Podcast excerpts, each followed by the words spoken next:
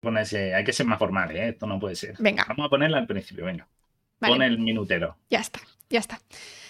Bienvenidos, queridos polizones, un día más a Charlando en el Camarote, un programa del Camarote de Darwin. Ya sabéis que somos, Guille, ¿quiénes somos? Somos el Camarote de Darwin, vuestra emisora clandestina a bordo del Beagle. Somos Laura y el frase. aparato, como siempre. Y nada, aquí estamos un día más de charlando en el camarote. ¿De qué Así vamos a hablar hoy, Guille? Cuéntanos. Hoy toca, hoy toca, hoy toca una de esas cosas que yo digo, de esa lista que tengo de cosas que hay que hacer un día sí o sí. Pues tanto el Black Mirror ha saltado. Black Estábamos esperando porque ya se ha estrenado la nueva temporada. Así que hoy vamos a hacer un repasito. No sé si da tiempo para hacerlo en uno o en dos. Ya veremos cómo vamos de tiempo. Hay muchos viendo. programas, muchos capítulos que nos han gustado. Obviamente hay spoiler hasta la temporada 5. La nueva es la 6. Así que si no habéis visto la nueva, pues no os- No pasa nada. es- Espacio seguro. Nosotros no la hemos visto. esto. Sí, yo no la he visto, Yo verdad. La tampoco. vi ayer, envié esto y dije, "Uf, me pongo, ya a ver si esta semana le hago un hueco si puedo Sí podemos. y, me- si no, y no. le dedico. Y, pero de la 1 a la 5 vamos a hacer, hemos seleccionado algunos capítulos, mencionaremos otros así de pasada. Ujú. y, y bueno, sobre todo aquellos que tienen un poquito más de ciencia, porque hay otros que son como que no van a ninguna parte. Sí, Y vamos a repasarlos un poco por, por y hacer algunas preguntitas al chat que siempre... eh, ¿No la has visto, Tecuya? Pues... pero no vamos a mm, hacer ver, spoilers, spoilers. Algún capítulo contaremos. porque, Pero- claro, no, es que si pero no escucha, entiende qué Un es- pasa. son capítulos individuales, ¿vale? Black Mirror. Es verdad, Entonces, es verdad. Realmente vamos a elegir unos pocos capítulos y no vamos a contar el final del capítulo necesariamente, sino que vamos a contar de qué va la tecnología o de qué va ese punto de ciencia o esa especie de mm, utopía, no, Eh, me- no me sale la palabra. ¿no? Distopía, Disto- utopía, según depende cómo lo ve, según Claro. el, el día que te pille. Entonces, eh, si estáis escuchando y, y dices, ay, me salgo porque no me interesa, porque la quiero ver, yo creo que te interesa más. quedarte, Voy a mirar, voy Porque mirar vamos a las hacer ahí una imágenes. discusión de cositas éticas. Yo creo que hay cosas muy, muy interesantes que incluso aunque no la hayas visto, puedes aportar en el chat o puedes aportar en, en- en tu cabeza, si te apetece. Aún así, aunque, aunque es que alguno tiene spoilers de cómo acaba, por, por cómo es. Lo diremos. Entonces, no sé si borrarlos, pero de algunos sí, de los que algunos tienen spoilers hasta el final y otros no, según. ¿Vale? Porque algunos mm, el giro es está chulo y otros no tanto porque vale la pena verlo del tirón. Eh, así que si hay en alguno el spoiler del final, un poco, Os lo nos- avisamos antes. os lo avisamos. Nos En plan, silenciáis este cinco tiene spoiler minutos. de principio al final. ¿Vale? A ver, mola verlos enteros. ¿Ok? Igualmente porque es como, ¿acaba así? No, bueno, no acaba así. eh, Echarle un ojo porque no solo esto, la presentación, la estética, el cómo te va enganchando, eh, vale mucho la pena. Y que, de nuevo, no son todos los capítulos. Hemos elegido algunos, poquitos. un par o uno de, Claro. uno de una temporada. O sea que, Exacto. que no esto. No os preocupéis que Vale. la pena igualmente.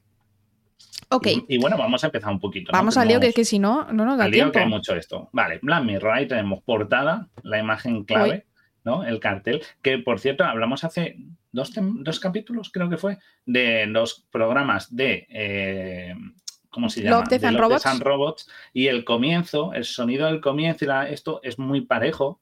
a Black Mirror es igual, Mm. en verdad son dos series que van de la mano, son historias cortas, Claro, en este caso, Black Mirror, sí, Black Mirror es siempre del futuro, o un poco, ¿no? Más, más Sí, mm, con tecnología, pero muy humano, no es tan fantasioso. Y, y Love, Death and Robots son historias sueltas, que a veces son universos paralelos, futuros distópicos. mm, Fantasía, sí. fantasía. el de los zombies, ese de muñequitos de los zombies, eso es como un cuento de niños, es muy divertido. Día de los Muertos, es muy gracioso.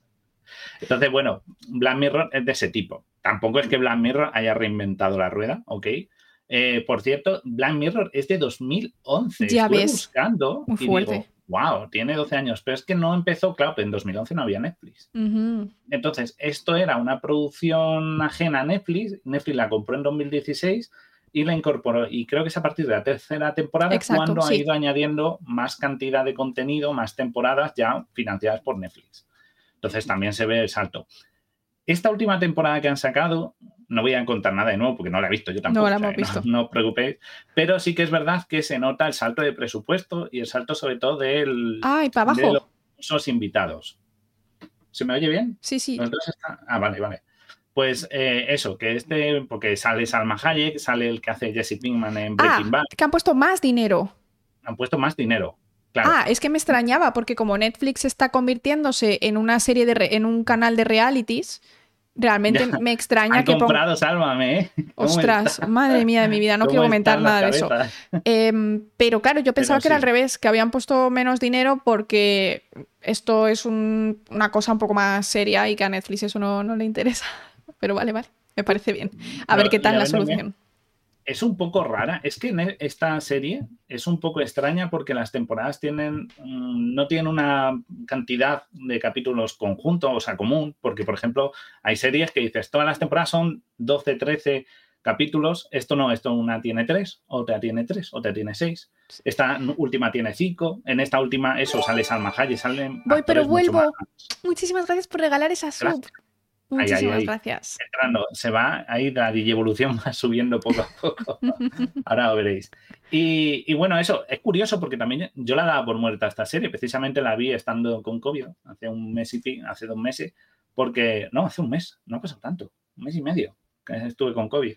Y me la vi entera y dije, bueno, esto ya no hay más, porque además la última temporada es de 2019 y no, parece ser que la han resucitado. Cuatro años de una serie que no. Lo interesante de Black Mirror es que son completamente independientes los capítulos. Entonces no necesitas nada en particular como una historia que cerrar. No, pierdes el hilo, no tienes. Claro, exacto. de hecho, yo creo que yo los he visto como salteados. En plan, que me ha dicho alguien, tienes que ver este y tal y cual, y entonces pues se los iba viendo. Realmente no sé si he visto todos, todos. Yo me los puse en maratón, así, pum, pum, pum. Se lo suelo hacer cuando todo es claro, cuando uno malo. tras otro. Exacto. hay, una, hay una peli, descubrí que hay una peli interactiva en que podéis jugarla en Netflix que se llama eh, Black Mirror Bandersnatch y buscarla. Yo no la he probado, pero lo descubrí ayer viendo y le voy a echar un ojo. Hoy vamos a hablar, ya te digo, solo de las temporadas típicas. Y, y, bueno, ellos mismos, pues eso, es de 2011, es creada por Charlie Brooker, que no tiene mucha una producción muy famosa. O sea, hizo de zombie en Set y pues no tiene nada más. No, es, no, es, lo típico de, ah, esto lo ha hecho Spielberg. No, todo lo ha hecho alguien no con, no con grandes pelotazos de cine. Y lo que sí que han dejado claro es que ellos se parecen a dos cosas, que es a Relatos de lo Inesperado, que es de Roald Dahl, que es un libro, historias así de este tipo, y a un programa que los que sois más viejuners del chat. Y ahora lo entendemos todos. De Twilight Zone. ¿Vale? Pero ah, antes de eso vamos a explicar qué es Black Mirror, porque Black Mirror suena muy bien, pero ¿alguien del chat sabe qué significa Black Mirror? Yo no sé por qué lo, hemos buscado, hay una peli interactiva. ¿Sabéis lo que es Black Mirror? ¿Qué significa? Porque es como... Yo no me lo había planteado, pero es muy guay, ¿eh? Bueno, pues según Urban Dictionary, que ahí os he cogido la captura, pues lo que pone es que Black Mirror es cuando estás al ordenador y pega un pantalla, eh, se va la luz y te quedas mirando al tu reflejo en la pantalla negra del ordenador o de la televisión. ¿Vale? Entonces eso es como el Black Mirror, el momento en el que eh, te das cuenta de algo. De tu vida o de sin, que te ves a ti mismo. Que haces en lo que no eres consciente de ello, no te has fijado, no te has planteado. ¿Vale? Es un poco como la cara que tienes tú de normal cuando abres la cámara del móvil y está la foto, la de selfie, ¿no? Que te sale toda la papada y es como, esta es mi vida. cuando desbloqueas el móvil y te pones, yo que sé, a mirar tu correo o algo, pero cuando lo bloqueas y te miras en el reflejo y dices, hostia, pues es un poco, eso es el Black Mirror.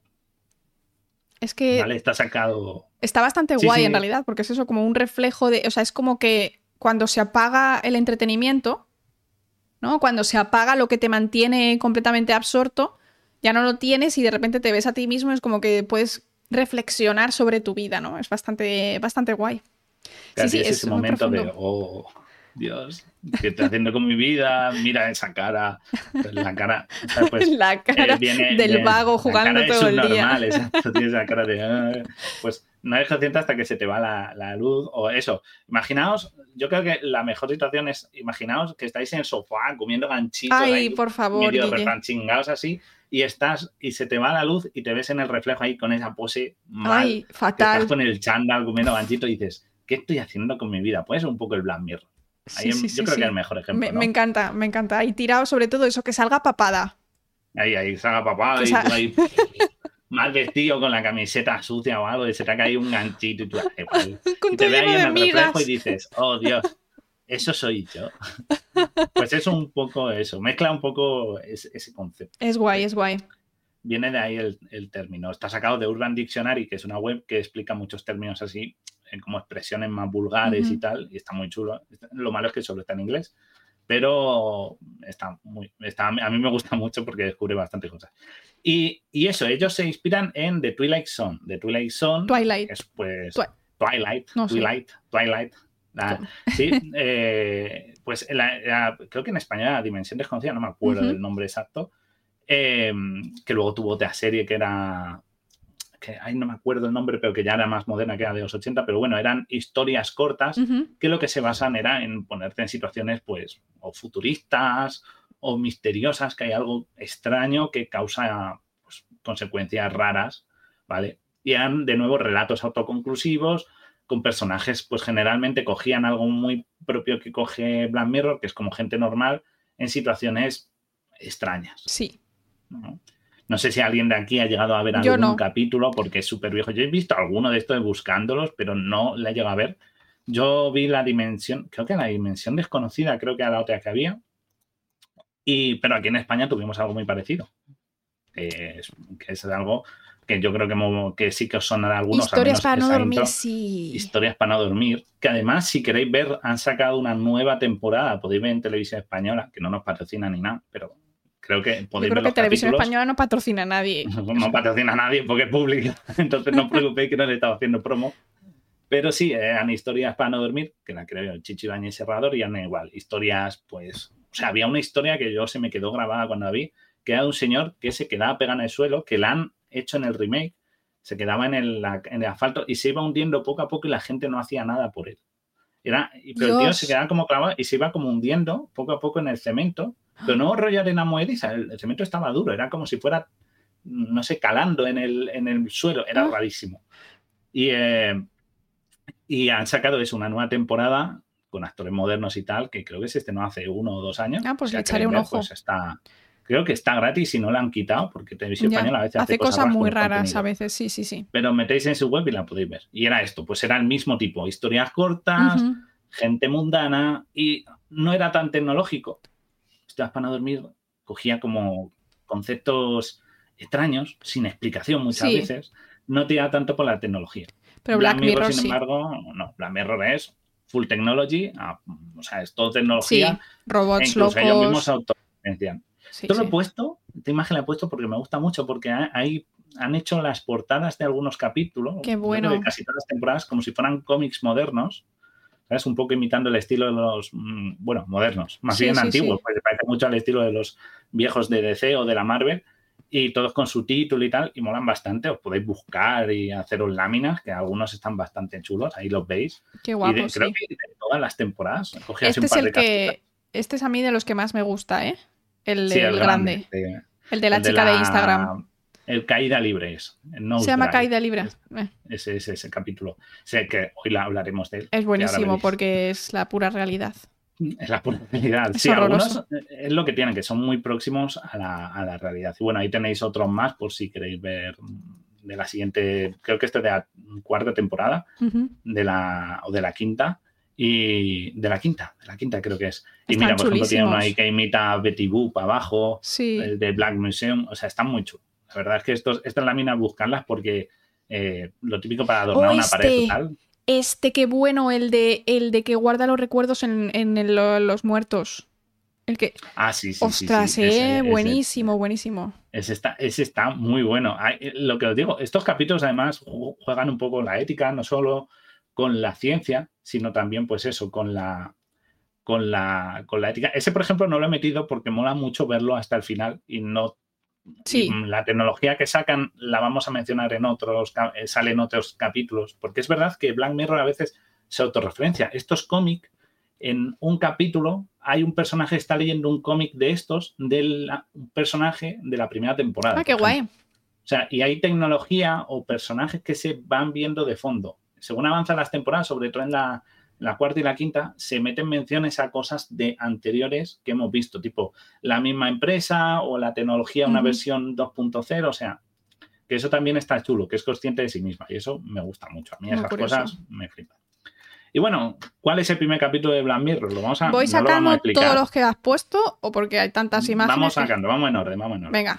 El primer capítulo de Black Mirror. Yo recuerdo este que era muy traumático, no se va a hablar. Muy traumático no se puede hablar porque entonces Twitch nos echa, pero ya vi la foto de abajo a la derecha, os intuye. pero para mí es el menos Black Mirror. O sea, es impactante, yo creo. No representa muy bien a la serie, ¿no? Es como que sobra totalmente. La serie. Vale, pero bueno, seguimos porque el que no ha visto la serie no sabe de qué estamos hablando. Y ya pero este lo veis y ya está. Y paséis el más o no lo veis. La puerta de Tampoco, entrada, no, o sea, yo recomiendo que si queréis ver la serie, este os lo podéis saltar y no pasa nada. En verdad te lo puedes saltar. Yo lo vi como al final. La serie no es muy explícita, o sea, salvo algún momento de sangre o violencia, obviamente, porque bueno, pero no es tremendamente explícita ni pero este violenta ni gore, o sea, eso no os preocupéis si sois un poco sensibles, pero este capítulo es como, bueno, pues vale. O sea, sí, sí, es que no, encaja bien en el resto de la serie. Encaja porque no Yo tengo que decir una cosa. Ni nada. Yo la serie la he visto porque no vi este capítulo, porque empecé por otro que me lo recomendó alguien, en plan, no, tienes que ver el segundo capítulo, no sé qué tal. Y entonces este lo vi como ya cuando era el que me quedaba, o algo así. Si te digo yo que si veo esto, no veo la serie. No, no, yo cuando vi la serie dije, pues, y esperaba que fuera todo por este corte y luego los otros capítulos me parecieron más interesantes porque usan tecnología o hablan mucho, la, sobre todo las redes sociales en esta serie es como muy clave. O sea, hay como tres puntos para mí. Es redes sociales, eh, meter mente de gente en cosas y la ética humana. Es, es el foco. Y este capítulo casi tiene muy poco de eso, es como muy raro. No sé si querían poner una barrera de entrada, en plan, si la gente se queda, ve esto, como es impactante, se queda. Da igual, bueno, venga, next. No es el mejor. Pasamos. Yo empezaría por el número 2, que es el mejor, yo creo, de, en el sentido de. ¿Este qué pasaba? el que más te vende. Temporada 1, esta temporada 1, capítulo 2. La temporada 1 tiene tres capítulos. Eh, este va sobre, se llama 15 millones de méritos, ¿ok? Y bueno, pues nos cuenta, nos presenta a este chico que está en una habitación con pantallas everywhere, rodeado, y solo tiene una cama, y su único, lo único que vemos, eh, ¿no? Ahí le vais a ver en la siguiente imagen que lo tengo más de cerca, que la actora a lo mejor suena. Esto mola mucho de ver Black Mirror, que como hace tanto de ella, ves muchos actores que entonces no eran nadie, o no los conocía ni su, ni su padre, o habían hecho casi nada, y ahora los ves y dices, ah, claro. Este, este luego hizo tal, tal, tal. Entonces, este actor, eh, pues, bueno, el personaje, pues le vemos ahí y vemos que cada vez que se lava los dientes y coge un poco pasta de dientes, consume créditos, pero a la vez eh, su tiempo libre es irse a pedalear, su única acción, actividad más bien, es ir a pedalear a una sala llena de bicicletas con una tele delante y cuanto más pedalea, más créditos acumula. Y luego lo gasta en comida que lo puede gastar según cuánto comas y tal, pues son más o menos créditos. Y el objetivo es acumular créditos, ¿vale? Y esos créditos, si os suena, pero no es dinero, es solo créditos que puedes intercambiar no, es créditos como, sí, es, vale. es, una, es un poco raro. Si el actor os suena, es Daniel Kaluuya, que lo habéis visto en la peli esta de terror. Ahí le tenéis en la imagen, yo creo que más promocional de esto, ah, que es el de Déjame salir, y que también ahora ha salido en la peli de Nob, que es del mismo director, de Jordan Peele, que hace peli de terror y es, este actor. Si no, si os suena, pues aquí, que las únicas pelis famosas que ha hecho han sido esas dos, pero entonces, pues eso, hizo un capítulo para Black Mirror. Y entonces. Y nada, pues em, el chico este va acumulando créditos, está ahí pedaleando, como veis, ahí la máquina, la sala de pedaleo que he puesto. Está ahí el chico, pues todos van vestidos igual y eso, están viendo como pantallas mientras pedalean. O sea, es como trabajar pedaleando. Básicamente. no te cuentan nada, es un poco como la peli del hoyo. ¿Sabéis? ¿Os acordáis de la peli del hoyo? No te cuentan nada del mundo, de por qué hay gente pedaleando. Da ¿Qué igual. pasa en el mundo? Porque da igual, tienes estás metido, Tú estás metido en esa burbuja. Vale, ok. además te enseñan que es como una instalación gigantesca en la que todo el mundo está pedaleando. Todos los que son delgados, porque eh, te enseñan que la gente con sobrepeso está como, se burlan de ella, la utilizan. ¿Qué dices? sí, y son como la gente que trabaja o sea, cuando ellos están comiendo, tiran algo detrás, hay una persona que pasa por detrás vestida de amarillo chillón y recoge las cosas. Y, es un poco raro cómo lo utilizan. No, explica muy bien por qué este extraño culto, al cuerpo en...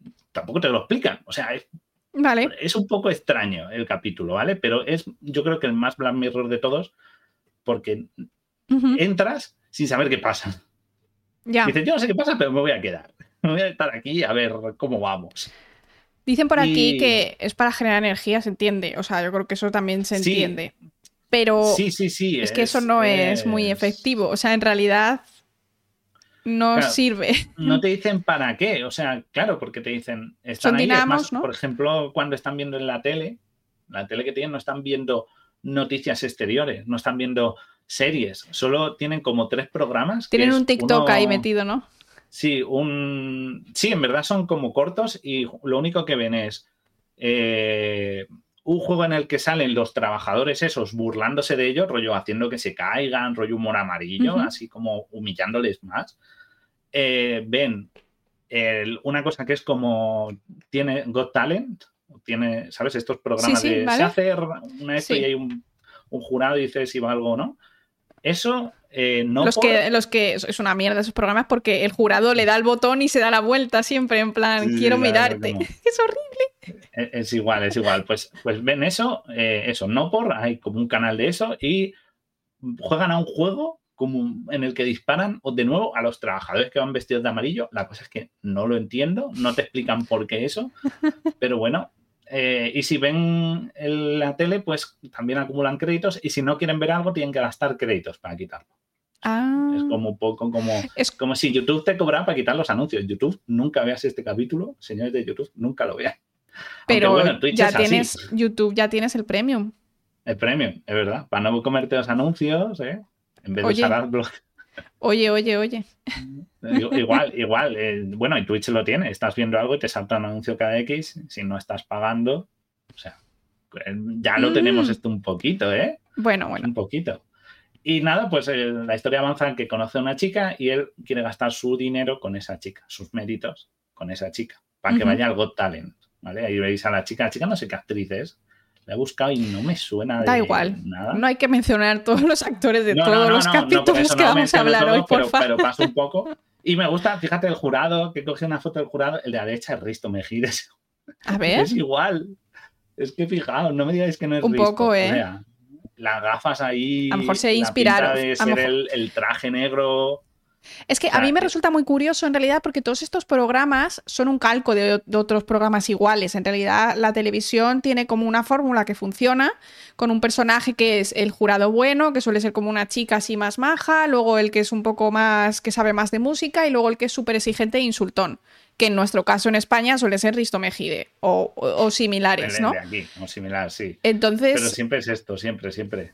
Es bastante, es bastante curioso porque hablamos de que si culturas, que si tal, pero la mayoría de los programas que se hacen en la televisión son copias de programas americanos. Los late show, que están ahora también de moda en España, son copias también de, los americanos. Tendrán sus españoladas, obviamente, pero es una cosa muy curiosa. Está todo muy, muy globalizado. Creo que tienes que... Y se venden, o sea, por ejemplo, series, el concepto de algunas series se venden entre cadenas. Exacto. La idea y dicen, toma, se basa en esto con estos personajes. Hazte tú la serie y van cogiendo ideas y se venden, o sea, por eso puedes ver una serie en 10 países, porque es que es la misma. sí, sí, son distintos actores, pero la historia es la misma. O sí, sí, es una cosa muy interesante, la verdad, es curioso. The Office, estuve viendo hace poco The Office, que tiene un montón de versiones. O sea, tiene una versión australiana, una alemana, ¿Ah, una americana, una inglesa. La inglesa es la original, creo. La, la no, la americana es la original. Mm. desenfocado. Yo creo que no, o sea, que la que triunfó más es la americana, pero creo que empezó. No, es verdad, la inglesa es la original. Muchísimas gracias, por esa Maru. Nueve meses la ya. Inglesa es la original, cierto. Cierto, pero era como una pequeña idea de short. Pero claro, sí, entiendo que se vendió a muchos países, pero luego llegó eh, el, actor americano de, de Office que es un maldito crack. Que ese señor creó el personaje, modificó el personaje original.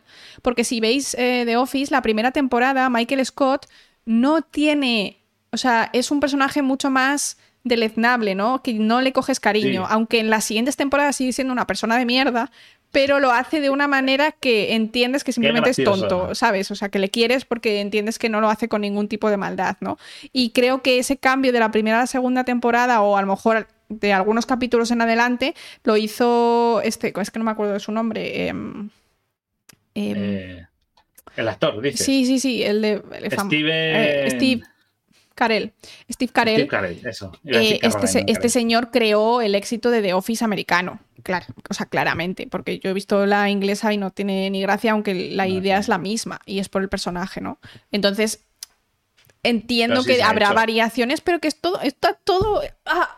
Mi codo. Es como si. Globalizado. decían, hay una, hay una. Esta que decía que en el mundo solo existen 20, 20 historias y todas las que vemos son versiones. Versiones. Ostras, pero espérate. Solo hay 20 tipos de historia en el mundo. Que nos digan los polizones qué opinan ellos. Al parecer, las típicas series de muchos capítulos que tienen como una historia que tú sigues, pero que luego en general pasan cosas aparte, tipo las series policíacas. Hay una fórmula. Las telenovelas, son todas Espera, pero que hay una fórmula que les dice a los guionistas que en el capítulo tal, fulano y mengano se tienen que dar un beso, pero luego les tienen que interrumpir y tiene que pasar una desgracia para que luego no ya no puedan seguir con la. O sea, como que está todo estipulado y es todo el rato, como lo que dices tú, es la misma historia. Estás viendo todo el rato eh, la misma serie con distintos personajes.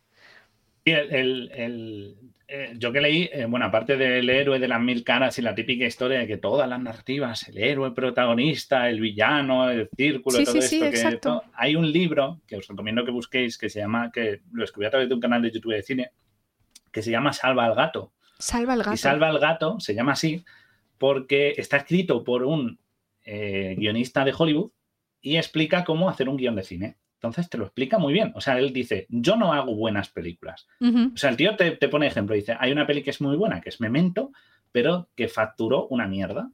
¿Vale? Memento es una peli cojonuda, pero factura muy mal. Y luego está eh, Miss Agente Especial, que es una peli un, trufo de peli, una chorra de peli, ¿sabes? Con Sandra Bullock diciendo que es un agente FBI que se mete a Miss Universo o a Miss Mundo, no me acuerdo qué era, o a Miss Estados Unidos, para descubrir un complot. Y y es una mierda de peli. Dice, pero ¿sabéis cuánto facturó? Un perral. Dice, pues ese es el secreto de una buena peli. Entonces te empieza explicando desde. Y una de las cosas que explica, te explica todo: cómo hacer un guion, cómo organizarte la división del tiempo una película, una historia. Y una de las cosas que cuenta dice: hay siete, como siete arquetipos de película. Son la buddy movie, la típica de soy dos compañeros, de esas hay un montón. Eh, la típica de nuevo en algo, entras nuevo en un ambiente, en un nuevo tal la peli de eh, algo dramático que hay que perseguir y tal. Y te dice como siete esto. Es súper curioso. Te pones a ver pelis y es como, esta es esta, esta es esta, esta. Y es que no hay nuevas, ¿Y, ¿Y eso no te rompe un poco la, emoción de ver esa peli? ¿Tú que a ti te, que, te gusta mucho el cine? Por un lado, sí que es verdad que dices otra buddy movie, pero a veces me gusta a ver que han sido capaces de porque eso también es difícil. tienes que salir un poco por la rama, porque si no es copiar la misma película. Una patata es una patata. Pero las patatas no se puede a ver qué eres capaz de hacer de una, con una patata. A ver qué eres capaz. Pues a, mí me sorprende. Pues esto es un poco eso, ¿no? El, sí, son sí, A no se puede ¿Hasta dónde qué nuevo La patata es un fruto de la madre personajes que los escribes muy bien y la historia a veces... ¿El que No lo he oído. He puesto a Homer con la patata, lo siento. que me ha hecho mucha gracia, pero como no la has oído... No, no lo he oído porque tengo solo el modo micro. Sí, no, no tengo sorry, sorry, sorry. No pasa nada. Pero eso, que, mm. O lo ves y dices a veces una peli y dices, pues es la peli de siempre, pero los personajes molan mucho. Pues a veces es lo, que tal. Pero sí que es verdad que las historias son todas las mismas y los productos televisivos más todavía, porque claro. es que es un producto, hay que jugar sobre seguro. Eso pasa en redes sociales también. Al final mucha gente dice, es que lo único que me sale son bailes, o lo único que me sale son, yo qué sé, gente en YouTube haciendo challenge de comerse cosas picantes. Pues es lo que vende. Es lo que hay. Será mejor o peor, pero la mayoría de la población es lo que quiere ver. Y es lo que suelen alimentarnos. Hay de Star Wars y seis remakes. Esa es buena. Me ha gustado mucho, bien tirada ahí. Pero sí, joder. Y entonces ves, ves esto y claro, rápidamente lo identificas con algo. ya sabes cómo va. O sea, tú solo con ver a la chica entrando y al, eh, al jurado este dices, vale, esto ya sé lo que es. Pero luego hay un giro al final que está muy interesante, que no, no ponga la última imagen, que muestra un poco la que va justo de esa. Ya, que él pasa algo, pasa algo, nada, está, se ha quitado, no habéis visto.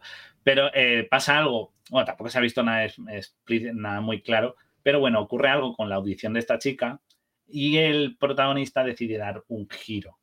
Y el giro que da él es un poco revolucionario. Estoy ahí como evitando pisar la mina del spoiler, ¿sabes? Estoy bailando alrededor. Dale, dale, venga, dale, que queremos saber ya cosas. Él, él, hace, él hace, hace algo como intentar revolucionario, como antisistema con, con las audiciones y esto. Y en, en, el, en el fondo nos damos cuenta de que todo de que todo se puede mercantilizar. Es una forma muy extraña de que todo se convierte en un simple producto aunque intentes, o sea, es como están tan metidos en ese sistema enorme de bicicletas, de ver televisión, de créditos, que aunque él intenta romper la rueda, acaba uniéndose a la rueda. Pero yo creo que el capítulo más que funciona, porque la moraleja no es muy compleja, es toda la estética, las bicis, la comida, los créditos, el... es, muy... Yo qué sé, es como que te tiene. A mí me, A mí me parece bastante interesante porque en realidad em, las redes sociales que nos tienen ahí viendo anuncios y viendo cosas, parece que nosotros estamos consumiendo el producto. Pero en realidad, nosotros somos el producto. Nosotros somos lo que les da dinero a las redes sociales por ver esos anuncios que nos cuelan entre supuestamente vídeos que queremos estar viendo, ¿no? Y además esto se, extrapola más a, a, los nuevos algoritmos que te sugieren el siguiente vídeo que tú tienes que ver y que además son vídeos completamente aleatorios. ¿No? En plan, YouTube llega un momento en que si tú le dejas el play puesto, lo que te sale ahí es eh, tú que ni te lo esperas y TikTok ya ni te cuento. Entonces es como que en realidad nosotros somos el auténtico producto. Nuestros datos o nuestra, ¿no? nuestra observación de esos anuncios es lo que está dando el dinero. Es una cosa muy fuerte. Es un rollo mundo feliz. Mundo feliz era más complejo. Más... Aquí lo que más bien es como un reflejo de esas redes sociales de cómo estamos, yo coincido con Laura, de cómo estamos ahí en ese bucle y que aunque y que aunque intente romperlo, decir, pues yo no voy a hacer, o voy a hacer el Twitch antisistema o, el, o el un programa de Twitch que sea lo más contrario a lo que es Twitch o lo más contrario a lo que es Bueno, hay un ejemplo de esto, ¿eh? Al final acabas entrando en el juego porque... Sí, pero no. Yo pensaba como tú, pero es que hay un personaje que yo no sé si tú conoces a Mr. Jagger. Sí. Mr. Jagger es, para mí, lo más antisistema que hay en Twitch. El tío lo peta. Y de repente dice, yo ya no quiero hacer más nada y no vuelve. Sí, sí, sí, lo peta. Y hace, el otro día le estuve viendo un rato, nunca le había visto así como mucho. Y estaba haciendo una, una canción en un programa estos de que tú pones como una nota con el teclado y te hace la canción que tú quieras, en plan, tal, bueno, no sé, de hacer música en, en ordenador, que no sé cuáles son. Y era una canción horrible. Eh, y, la quería hacer horrible a propósito y era como de risa total. O sea, era increíble. Era una cosa que nadie en su sano juicio pagaría por, por, poner en la tele, por ejemplo. Pero este tío tenía miles de personas. Y es, increíble como, él, como él dice, vale, ya, lo, ya he triunfado en Twitch, paso de Twitch, quiero hacer otra cosa completamente distinta es, que es alucinante. Es que a mí me parece la persona que yo más admiro en cuanto a, eso, ¿no? A romper el sistema y a pirar. Yo hago lo que me da la puta gana y yo no voy a cumplir con tus horas de streaming, no voy a cumplir con nada porque la gente pues le gusta igual lo que hago, ¿no? Es raro. que es sí, sí, sí. Y, sus vídeos tú los ves y dices, son eso, estás a cinco minutos de volverte loco, le estamos aquí haciendo un peloteo a Mr. Jagger gratuito. pero, pero es verdad, o sea, yo, lo, lo, conocí pues eso, el típico de que te pasan un vídeo meme, ¿no? Pues sus vídeos son casi memes y, y el tío, como dices, pero este contenido que nadie debería ver tiene un éxito increíble. y además que, el tío no lo busca. porque la gente está cansada de lo mismo todo el rato. Twitch. ¿Quién es, quién es Jagger? Pues Jagger, a ver, Es un creador de contenido, puedo poner una foto. De contenido YouTube. Empezó es, es muy raro, Mr. Jagger. Eh, es un tío que, si, que además, pues eso, empezó haciendo vídeos rollos de absurdos, de voy a hacer 10, eh, 10, como era 100 frases para cortar con tu novia o algo así, y eran brutalidades que decía de verdad con un mal gusto enorme, pero la gente lo viralizó porque te hacía gracia y el tío pues eh, está, por ejemplo, en las dos veladas de Ibai de boxeo, que se han vuelto muy virales y muy conocidas. Este fue el que le, dejó cao a Bustamante. O sea, este fue el que ganó a Bustamante el año. No cao porque no le tiró al suelo, pero fue el que le ganó a Bustamante. ¿Verdad que Bustamante tuvo poco tiempo para entrenar porque le avisaron con poco tiempo? Pero eh, esto y el anterior también ganó. Y bueno, pues es un tío que, que por ejemplo, tiene una forma única. Y él es capaz de romper esa rueda, es decir, yo ofrezco algo que no es lo que se vende. Es un poco como la hora chanante en España. sí, y que también triunfó. Y triunfó. La hora chanante, un programa de clips chorrimundos. Chorradas, extremas. Y ahora nadie pone en duda eh, que Joaquín Reyes o el Ernesto Sevilla, vamos, tienen contratos, les ofrecen pelis, programas, presentaron los Goya y su empezaron haciendo tú, la hora chanante que la ves y dices, esto es para enfermos mentales o gente que le falta un algo. Y a mí me encantaba. A, muchos de nuestra generación, claro. Claro, y lo echaban además, ni siquiera lo echaban en una tele principal, no la un, no sé, un Telecic, una Antena 3, lo echaban en, en, canales secundarios y lo llegamos a conocer. O sea que algo pasa. Claro, o sea, yo creo que en realidad... se convirtió en un producto, porque luego han ido saliendo más sucedáneos incluso pagados por grandes empresas o grandes grupos mediáticos. Yo creo que yo creo que esto nos está diciendo y que esto es parte también de la, de la crítica del capítulo de Black Mirror que necesita que hay el público quiere algo distinto.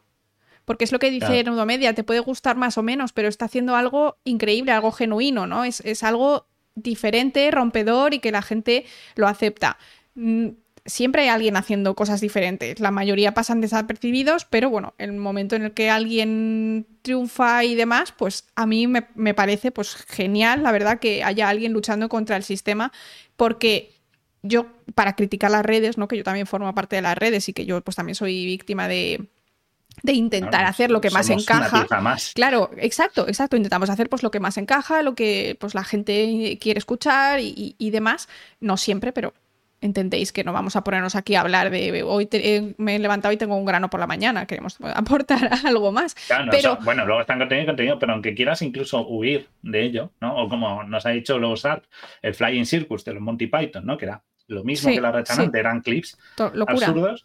Eh, consiguen calar y al final se convierten en un producto más. O sea, lo ven que todo lo que triunfa, aunque sea lo más antisistema que tú quieras hacer, se va, o sea... Al final, sí, sí, sí, sí. Da igual, o sea, hace poco hay un canal que es de una persona que declara anarquista, no anarquista radical, pero sí que en el sentido filosófico y tal, y sin embargo está en YouTube, que YouTube es, es un sistema más, y tú eres anarquista, o sea, está como usando herramientas, es un poco como contraproducente el concepto de cómo te lo vende. es, Un, es, Un, canal que no promueve el anarquismo, lo que habla es de filosofía, de historia, de política, un poco de todo. Y fíjate que intenta romperlo y sin embargo tiene muchísimos suscriptores, muchísima audiencia y estoy seguro que tiene patrocinios y cosas que le pagan. O sea, el capítulo este es igual, el chico quiere romper el sistema este de las bicis, de los méritos, no sé qué, y al final dicen, esto se vende, se va a vender bien. Claro, exacto. Es, un poco como, pues alguien ha mencionado antes la película del show de Truman. El show de Truman, él cuando rompe con todo, eso también se vende como el momento más televisado de la humanidad. Porque todos conocían a Truman y todos estaban pendientes de su, de su eh, desenlace, ¿no? Entonces es como incluso romper el sistema, intentar salir del sistema, se mercantiliza y, y, es una mierda. Y esto se puede extrapolar también al sistema científico. Porque el sistema científico se está intentando romper ahora. Hay un movimiento bastante fuerte de, muchos científicos que se niegan a publicar en las revistas supuestamente de alto impacto carísimas, etcétera, porque, etcétera, porque tienen un, un monopolio tres o cuatro revistas de una cantidad de, dinero para publicar en ellas increíble, ¿no? Y esto se retroalimenta porque al final las becas te las dan solo si publicas en estas revistas. Si no tienes becas, entonces no puedes publicar. Si no puedes publicar, entonces no te dan dinero, te quedas sin trabajo y te vas a la mierda, ¿no? Entonces... Sí, la ciencia está haciendo al revés. O sea, en vez de eh, intentar romper el sistema, están queriendo unirse al sistema más común, que es que las noticias científicas lleguen a través de otros medios y que no sean esas revistas las que son ¿no? Como los totems si no sales en Nature, ah, no, no, no, no, no. Si no sales en Science o en The Lancet, no vales. Pues a lo mejor no, a lo mejor, mira, pues mm, prefiero salir en los medios generalistas no, en realidad no, no, la ciencia no quiere salir en medios generalistas. La ciencia quiere que no tener que pagar 9.000 euros para publicar un artículo que tú ya lo has financiado. O sea, eh, hablo de eso, de romper lo que es el sistema científico actual de cómo funciona de publicaciones, de índice de impacto y de evaluación de supuesto talento y supuesta excelencia, ¿no? Y entonces... Eh, es muy difícil romperlo. Se llevan años. Esto lleva años siendo criticado por eh, científicos de todos los estatus, pero hasta que no todo el mundo se meta y diga, mira, basta ya, no voy a pagar un euro más a Nature, no me da la maldita gana, esto no se va a romper. Porque al final, si, si tú haces eso tú solo, te, te, hundes. Pues es lo mismo que si, o sea, es que es, todo lo mismo, es muy fuerte. al final es eso, el, es un poco, yo creo que también el problema es eso, de que te acabas tan metido en los sistemas que a veces salir, porque claro, esto dice, bueno, pues además es que este chico es como una revolución, porque cuando se ve el, capítulo, el, los tres del jurado, detrás hay como un montón de minions y cada uno es como un avatar de cada una de las personas que está en este mundo de bicicletas, ¿no? Entonces tú ves y dices que, y ves que hay miles y miles y miles. todos esos, también este chico es solo uno que intenta romper la rueda, ¿no? Es el único clavo que sobresale, entonces es más fácil machacar un clavo claro. que si se salen todos, todos a, la vez. Entonces, es, es, es un poco lo que ocurre, que también para hacer estos cambios, pues a veces, fíjate, ya no solo que acaben con el revolucionario, sino que además le sacan beneficio. Ya. Así que, claro, en realidad es que, es que da miedo, ¿no? Estando incluso en redes, que esto es, esto es muy curioso, que pasa mucho con, la gente que mete la pata, entre comillas. Yo creo que esto mucho está como. Está pensado. Eso vamos a ver, lo, guárdatelo para, ah, vale, vale. Drive, porque este sí que es el que más de esto no Vale, vale, venga. De nuevo, este es un sistema. De nuevo, redes sociales, intenta jugar con las redes sociales extrapolándolo al máximo a la televisión. O sea, que en 2011 la televisión se usaba más que, por ejemplo, plataformas de streaming y tal. Y pasamos a uno que a mí me gusta porque tiene mucha ciencia y me quedé mucho luego dándole muchas vueltas. Este se llama Vuelvo enseguida, es, el, es de la segunda temporada, ya hemos pasado de temporada. Y en, en, la segunda temporada, pues este es el primer capítulo que empieza y nos cuenta esta pareja. Eh, y él, pues, eh, se llama y hay un momento que dice, vuelvo enseguida, voy a por no sé qué. Y tiene un accidente de coche y se mata. Esto sale en el primer minuto, ¿vale? Vale. Es el disparador de la trama, entonces ella, claro, se queda sola, está pues muy debajo, pero ha perdido a tu novio, te quiere mucho, no sé qué, tal. Y eh, creo que es una amiga o una prima, una hermana, le dice, oye, ¿por qué no pruebas una plataforma que hay que se llama una empresa que se dedica como a, hacer un clon, no un clon, sino a hacer, utilizar las redes sociales, ¿vale? De tu persona y con inteligencia artificial, ¿vale? Pues eh, coge un poco y es capaz de crear una personalidad. Uf, uf, qué peligroso. Ostras. Esto es, estamos hablando, esto estamos hablando, esta segunda temporada. Esta estamos hablando de 2013. 2013 no había la inteligencia artificial de ahora. Claro, pero bueno, era futurista y se entendía. Se Era futurista y tal. Esto es Entonces, pues, ahí lo que se crea él es una. Eh, eh, ya pues dice, danos las redes sociales de esta persona, accedemos a ellas y con toda la info que hay, pues creamos eh, un, Primero, un avatar digital. Te puede salir una cosa muy vanilla. O sea, te puede salir en plan, eh, tipo influencer, eh, pues como yo, entrenando, mi perrito es adorable, ta, ta, ta, y el día que tienes un mal día no lo subes, entonces está como solo la mitad. Y te puede salir el otro. Tampoco es malo, te quedas con la parte más. No, pero escucha, escucha, hay muchísima gente que utiliza las redes para lo más oscuro de, su ser. Si por casualidad los mensajes privados de este chico era acosando a otras señoras, por la razón que sea, te sale un acosador. En un principio, lo que, ¿no? como el mm, servicio que da esta empresa es eh, solo como una especie de WhatsApp. Mira, he puesto una imagen para que veáis cómo es el WhatsApp. Entonces cogen la foto de perfil de una de sus redes, que también esa es otra. El tío sale en la foto de perfil muy bien, ¿sabes? Sale ahí guapo. Sí. Y dices, hay gente que tiene en la foto de perfil pues un, un monigote o algo. Yo tengo a mi perro. ¿no? Este justo tienes ahí una foto de, ay, yo estoy guapo, estoy posando, estoy bien. ¿Sabes? Como que. Y bueno, pues ella va hablando y empieza a sorprenderse porque dice. Eh, él, como la intenta hablar, y él dice: ¿Podemos de verdad hablar? Y dice: Podemos hablar. Y le sigue el rollo. Y claro, eh, es lo que tú dices, es peligroso porque te puedes llevar, quitar todo lo malo a una persona porque solo sube a redes lo positivo en plan, ay, mi vida es maravillosa, estoy súper happy, no sé qué. o puede ser gente que usa Twitter de manera súper tóxica. Exacto, y Twitter. Es un una máquina de insultos, de odio, de hate, ¿sabes? De, de, y tú dices, madre mía. O sea. Claro. Para empezar, es el reflejo de lo que vemos en redes y lo que no. y, lo que, y luego lo que somos. Y esto eh, es lo que te estaba comentando antes, de, antes de entrar en directo. Las tres los tres tipos de personalidad que todos tenemos y que no podemos negar, ¿vale? Es la, nuestro yo público, que es el que mostramos pues a nuestros colegas, a nuestro jefe en el trabajo, a la cajera. Luego tenemos el privado, que es el que conocen nuestro, nuestra pareja, hermanos, padres. Y luego está el secreto, nuestra personalidad secreta, que es como que nadie Nadie, nadie, sabe cosas de nosotros, cosas que pensamos o cosas que hacemos cuando nadie nos ve. ¿no? Como por ejemplo, eh, pues hay gente que utiliza las redes sociales para hacer bullying o lo que sea. Entonces eso es como un secreto ahí súper guardado, ¿no? Con redes, con nicks privados y demás que no saben. Y es como... Da miedo, porque en realidad... Es, extraño porque, porque joder, eh, en verdad, la inteligencia artificial está, en este caso no hace tanto el ataque a la inteligencia artificial, porque podía haber tirado por ahí en plan, no, en verdad. Ya, pero estaba un poco lejos de, pero del está tiempo, muy lejos ¿no? históricamente Sí. de... Esto es más reciente, claro. Históricamente son 10 Guille, años. qué viejos. O sea, ya, porque ya hablamos como algo como muy del pasado y eso lo hace 10 años. Y el salto que hemos dado. Es que ya, pero muy fuerte. se enfoca mucho en eso, en, en- en esto. Pero yo creo que la mayor, lo que más importa yo creo de este capítulo Ujú. es algo que tiene que ver mucho con psicología, que es el apego. Pues he puesto la imagen de la peli de Her. Si no habéis visto Her, no sé qué estáis haciendo con vuestra preciosa. vida, porque Her es una peli buenísima, buenísima, buena, habla sí. mucho de inteligencia artificial, tiene un Joaquín Phoenix súper adorable, ahí con bigotillo.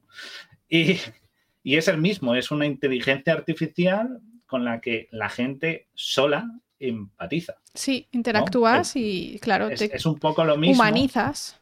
Te humanizas. En este caso, en Her es más la soledad. Sí, En, en Black Mirror es más, aprovechan el plus de la pérdida de ese alguien que ya conoces.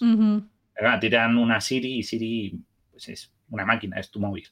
Pero claro, imagínate que fuera tú esto, tú, tú, una persona que ha fallecido recientemente y pudieras seguir hablando con ella. exacto. Que ojo, yo le he pensado y digo, tampoco es una mala idea. Pero no es ver, esa persona. no en redes es- sociales. es, falso, ¿no? Pero gente, lo pienso para lo pensé cuando lo vi Para para, gente- gente, muy mayor O que para lleva gente. muchos años con su pareja su- y se le muere ahí a los setenta y tantos y se queda sola. Un Yo creo que no necesariamente para gente mayor, sino para gente que le cuesta el duelo. el- Claro, Depende de, de cómo seas tú, puedes afrontar. en psicología. Puede ser para, para, para el duelo, ¿no? Pero igual que, por ejemplo, hay muchas familias que pierden un bebé y durante un tiempo te dan como un muñeco para Sí. es- suplir ese, e- es- esos primeros días o esas primeras semanas de que tú llevas nueve meses, ¿no?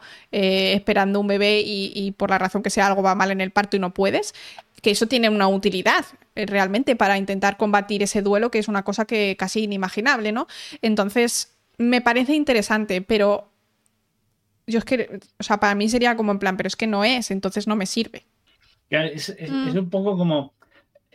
Puede ser una herramienta, pero claro, puede crear una dependencia. Porque, joder, tú imagínate que es tu pareja, con la que llevas muchos años, estás súper enamorada y, y además, en este caso, muere súbitamente, con lo cual no estás preparada para esa pérdida. Es más, en el capítulo hay un momento que se le cae a ella el móvil, porque hay un momento que le puede poner altavoz, pasa del chat a chat de voz. Entonces es como si Anda. estuviera en una llamada con esta persona. Incluso ella misma se aísla de sus familiares para hablar solo con su móvil, con su Claro, claro. novio muerto. Y hay un momento que se le cae el móvil, se le apaga o se le sale la batería o algo así, y ella entra en crisis porque está todo el rato genera una dependencia. Entonces, ahí nos habéis dicho en el chat, dice, no sé si le ayudaría. Puede, pero puede ser un arma de doble filo porque puede crear esa dependencia. Es que hay Ya. gente que emocionalmente la pérdida le afecta mucho Claro, y no permite pasar las fases del duelo. Es peligroso. Pero claro, esto es Black Mirror. Y Black Mirror va un poquito más allá y te dicen, hola, ¿quieres YouTube Premium? No, no quieres YouTube Premium. Te dice, hola, ¿quieres eh, el No. no muerto Premium? no. Para seguir hablando con el novio tiene que pagar. No, para seguir hablando con el novio en persona. Porque la empresa ¡Hala! le dice, si pagas, ¿tú te acordabas ya? Es que este capítulo... No me acordaba, no, es muy- que lo vi es hace muy mucho. de los que no te quedas porque no es muy impactante, pero le mandan a casa un feto, que digo, ¿esto se ¿Un puede feto? a conciencia? Le mandan una caja, típica con, con espumillones blancos, la Sí. saca y hay un feto, así como de grande, Que lo metes en de- agua y crece como lo- lo- los sí, dinosaurios "Méteme estos. en la bañera, porque ella va hablando con él. Claro, el móvil le va dando las instrucciones, su, ¿no? su marido muerto, Sí. como está conectada a la empresa, le va dando las instrucciones al que debe hacer. Y ella dice, Wow. ¿qué puedo hacer? Y dice, mira, pues coges el feto y tienes una bañera, lo metes en la bañera. Imagínate que no tienes bañera y tienes plato de ducha, estás jodido. O sea, bueno, te, te dan la versión "Hola, ducha. ¿Puedo meter el feto en tu bañera? ¿No? Y viene con unos sobrecitos como de líquido, de, y de Azúcar, especias y muchas cosas Claro, bonitas. cosas bonitas. Los ingredientes Y perfectos.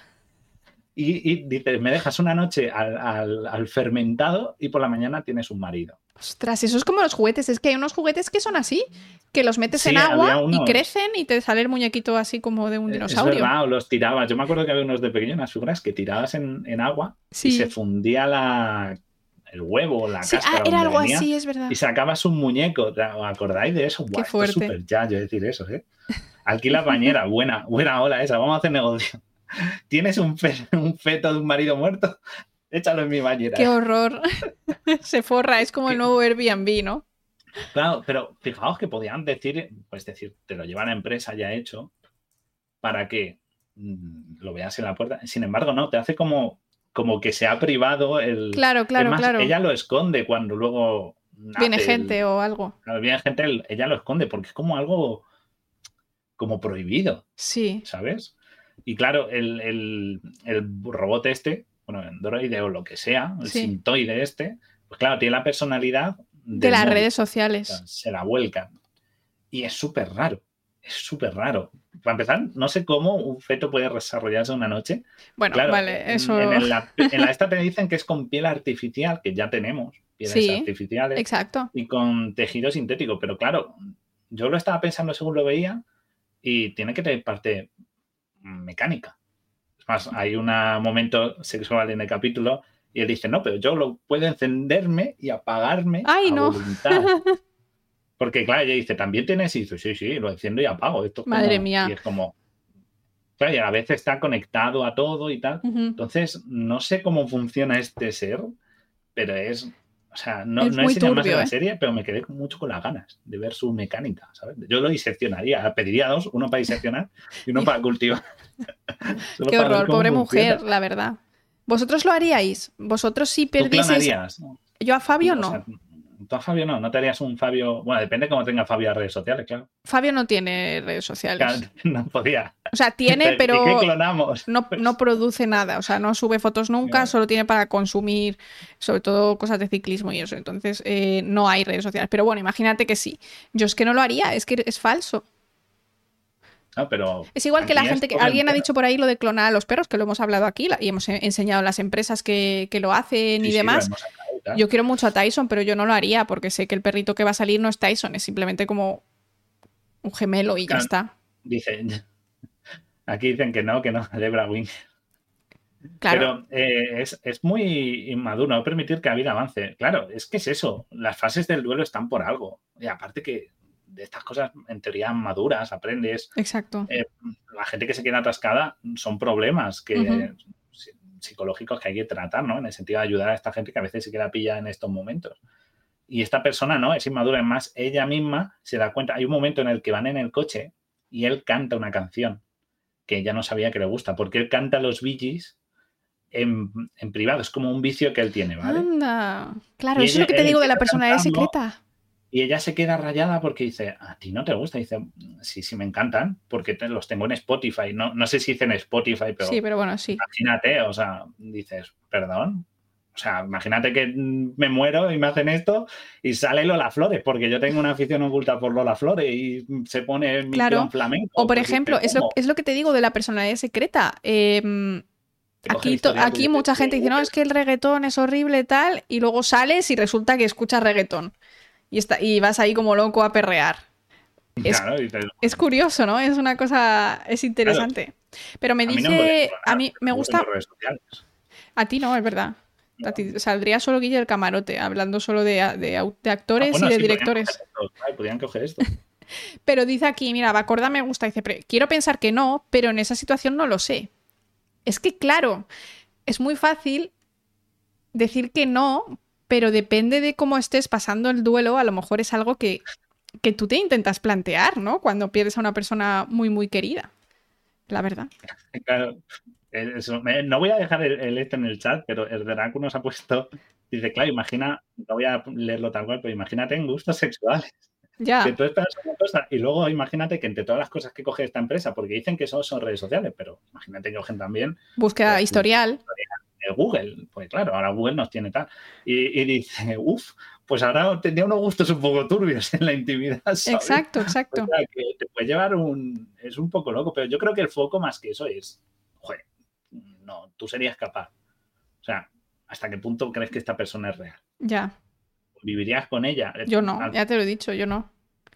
O sea, porque esta persona la presentarías, dirías, como el de Ger, que la, llevaba como a sus con sus amigos y eso.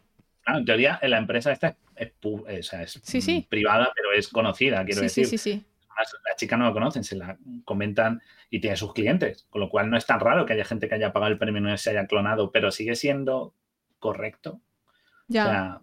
pero dice, la realidad es que sigue siendo la misma persona, pero no, porque solo han utilizado las redes sociales. Entonces es solo una parte de tu personalidad.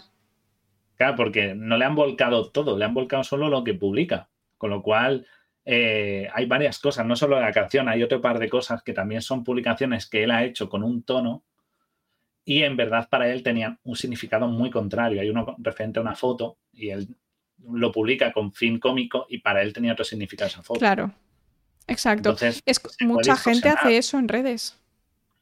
Claro, o sea, se puede distorsionar muchísimo. Claro, hay un montón de gente que además yo les veo que hacen la típica, ponen la típica foto de jaja, estoy deprimido. Y luego ponen, es broma, y luego... y luego... Quiero morir. Sí, sí, claro, pero fuera de coña. Es, muchas veces esa gente lo está pasando mal. Y entonces si tú pones... Claro, o sea... Eh, depende de la imagen que tú quieras dar en, en, redes, eso puede salir muy, muy mal, ¿no? Sale alguien con instintos suicidas. Te clonas un clon y el clon se te suicida. Vamos, o por ejemplo, si pones muchos memes, que, que, tu conversación diaria pase a ser de, de decir todo el rato memes, o sea, es un cínico, no Es que no, no, no, no, yo no lo haría. Es, para empezar, porque no es la, la, persona esta, no tiene las experiencias que tú has vivido con ella. Porque imagínate que un viaje hicisteis y no pudisteis o no tenéis redes sociales. Claro. O cuando os conocisteis, porque no tuiteáis o qué pasa. Eso lo pierdes. Entonces no va a tener ese recuerdo. Es un recuerdo sesgado. Y luego, aparte, que yo qué sé, es una pérdida. Es muy raro, sí, es una cosa muy extraña. Lo del móvil, bueno, pues a lo mejor al principio, no sé, como desahogo emocional, pero de eso a clonarte al novio o a la novia o, al, o a quien sea. Sí, sí. Vale, ok. Em, siguiente capítulo. El que hemos visto. Este es uno de mis favoritos. Se llama Oso Blanco, segundo de la segunda temporada. Y, a ver, es una en verdad la historia, mm, si queréis, no la enseñamos para que os impacte mucho al final, pero no vamos a enseñar más fotos, ¿vale? Luego pasamos directamente a la de otra. Pero es una chica, esta actriz, que se despierta en una casa, está como atada, parece que ha echado como intentado suicidarse y tal. Y em, no hay nadie en la casa. Y de repente, pues ella sale a la calle. Podemos poner sí la segunda imagen, la segunda imagen, sí. Y ella ve que hay gente en la calle que está con móvil, como si fueran zombies, y la van siguiendo con el móvil, como si la estuvieran grabando. Y tiene un rollito posapocalíptico, eh, como de que, pues eso, que ahí se encuentra con una persona que dice, no, no los mires, son peligrosos, como si fuera tal. y son gente con el móvil. Sí, sí, y son gente con el móvil, o sea, van andando así, como si estuviera tirándote una foto y tal. Y, pero no le hacen nada, no la pegan, no la muerden, no son zombies, son gente normal, ¿vale? No están demacrados ni nada. Y la, parece una historia posapocalíptica, pero la cosa se retuerce mucho al final, ¿vale? Además es una que pega un giro brutal y es una de estas capítulos que no sabes a dónde está yendo hasta el final y al final te da, te da muy, un, un golpe en la cara. Y me gusta mucho, lo quería mencionar porque la imagen que da es de que de nuevo cada vez es, no son Es imposible escapar de las redes. Eh, pero es verdad que no puedes escapar de redes, no es tanto, pero más que eso es de cómo cada vez somos más insensibles. O sea, en otro, hay un capítulo en el que dice que somos demasiado protectores y este es lo contrario, es como cada vez somos más insensibles a las cosas. Eh, yo creo que es verdad, tú no has visto los típicos vídeos de experimento social y un señor se cae de la silla de ruedas y nadie le ayuda. Claro, o, lo, de. los, más bien, fíjate, que cada vez eso, por un lado, y que cada vez. Una de las cosas que me he dado cuenta que tiene mucho éxito en las redes y que en, podcast y tal son los true crimes, ahora pegan fuertísimo. A mí me encantan. Y cuanto más escabrosos, mejor. Es como el morbo vende. Sí, yo demasiado no, me gusta, claro. Demasiado escabroso. Es, como, va, le apuñaló y ya está. No, te gustan los crímenes que tienen. A mí lo que más me gusta de los crímenes es cómo se resolvió las pistas que encontraron y cómo y mucho el tema de juicios y todo eso me gusta más que el propio crimen en sí. De hecho, muchas veces si hay crímenes así muy la de la, la serie de Netflix del señor este que cortaba a los señores en trocitos, no pude verla. Esa, no, la de Damer, no. una de las series más, más que más eh, tal, y sin embargo es una historia súper escabrosa y nos gusta verlo. Ya gusta mucho, eso sí es verdad. A mí no, pero sí de eso, de mercantilizar de nuevo el morbo. O sea, Sí. podría decir, joder, de esto nunca más volvemos a hablar. O sea, sin embargo, se vende muchísimo. Vamos, uno de los periódicos más vendidos aquí en España era el caso. Hasta que los periódicos, hasta que cerraron y tal. Sí, sí, sí. Pero el caso se vendía muchísimo. Y era un periódico en el que únicamente eran crímenes truculentos con Total. titulares amarillistas, reyes del clickbait, y eran crímenes reales. Y se vendía muchísimo porque a la peña le va el morbo. Y Y, fíjate, eh, fíjate qué curioso, y esto no es coña, además que me- a mí me lo ha comentado también mi tía. Como yo me abrí la cuenta de TikTok, mi tía también se abrió una cuenta de TikTok. Y estaba hablando con ella y me dice, hija, es que no me salen más que personas con discapacidades. Y es que cuando tú te abres una cuenta de TikTok, te empieza a poner cosas al azar hasta que tú empiezas a entrenar al algoritmo. Y una de las cosas que te pone son como cosas de ese tipo, de como de ver a personas que lo están pasando mal, que se acaban de operar y están sufriendo. Es como súper raro. Y, y eso te lo ponen porque hay un porcentaje de gente que ese contenido le atrae. Esa- te da un poco de pena, pero tú lo estás viendo desde tu sofá y tampoco haces nada para... Es, es una cosa súper curiosa. Y yo al principio igual tenía que pasar unos vídeos que no quería ver. Yo no quiero ver a la gente sufriendo, ni quiero ver... Pero eso se ve muchísimo. Me parece increíble y me parece alucinante. Yo pensé que era solo a mí, digo, qué casualidad que está ahora de moda. Eh, pe- personas con unos problemas horribles, unos sufrimientos, pero luego a los meses me dijo mi tía, oye, me ha abierto una cuenta para verte. Y me ha salido esto. Y digo, joder, creí que era solo yo. Alucinante. Claro, pues, pues es- esto, es, esto es más de lo mismo. O sea, cuando ves todo el giro final y tal, es como. Sí, en verdad sí. es una versión exagerada del consumo morboso de redes. Lo quería mencionar y sobre todo porque mola mucho. O sea, hasta el final y lo Pero que mira, pasa mira, mira. al final. Mira lo que dice Lobo, dice, eso tiene más años que la tos. Antes la gente iba al circo a ver deformes, claro, gente deforme. Es que es muy fuerte. Esto es como la versión 2.0, es verdad. Los, ¿no? Los Ujú. ejemplos como eran los. Tenía un nombre. Los, los freaks del circo. Frikis, los era freaks, los exacto. freaks, que es la mujer barbuda y todo esto, gente con dos cabezas y cosas de esas raras. Pues esto es un poco el freak show, eso. Pues es ese freak show como la versión exagerada combinada con nuestra pasión, un poco por, por eso, por lo Es morboso. alucinante. Pero la presentación de la idea, o sea, no sé, yo tenía para si queréis ver, contarlo hasta el final, está aquí No, puesto, no, no. verdad, pero no lo vamos a enseñar porque la verdad es que el final, ¿vale? Con esta intuición es la leche y el final te deja muy mal cuerpo. Muy mal cuerpo porque además es que crees que estás viendo la típica peli de zombies. Yo estaba pensando, fíjate, cuando lo veía, me acordaba de una peli que es un libro que tiene Stephen King, que es Cell, que es de gente que coge el teléfono y se, son, y se zombifica con el móvil. Es como que el móvil emite una radiación que te vuelve zombie o algo así. Creí que iba a ir por ahí. Y cuando me hace el giro final dije, ahora me has dejado con el culo al aire. Esto no me lo esperaba y mm, vine por bronce y me encontré oro. Gracias. Lo disfruté muchísimo. Esto os lo recomiendo. Lo quería enseñároslo porque también eh, vamos a mencionar algunos favoritos así de Ujú. pasada. Y es Canela Fina. Canela Fina este. Muy fuerte. Pero el que más le gusta a Laura es el siguiente, que es Nose Drive.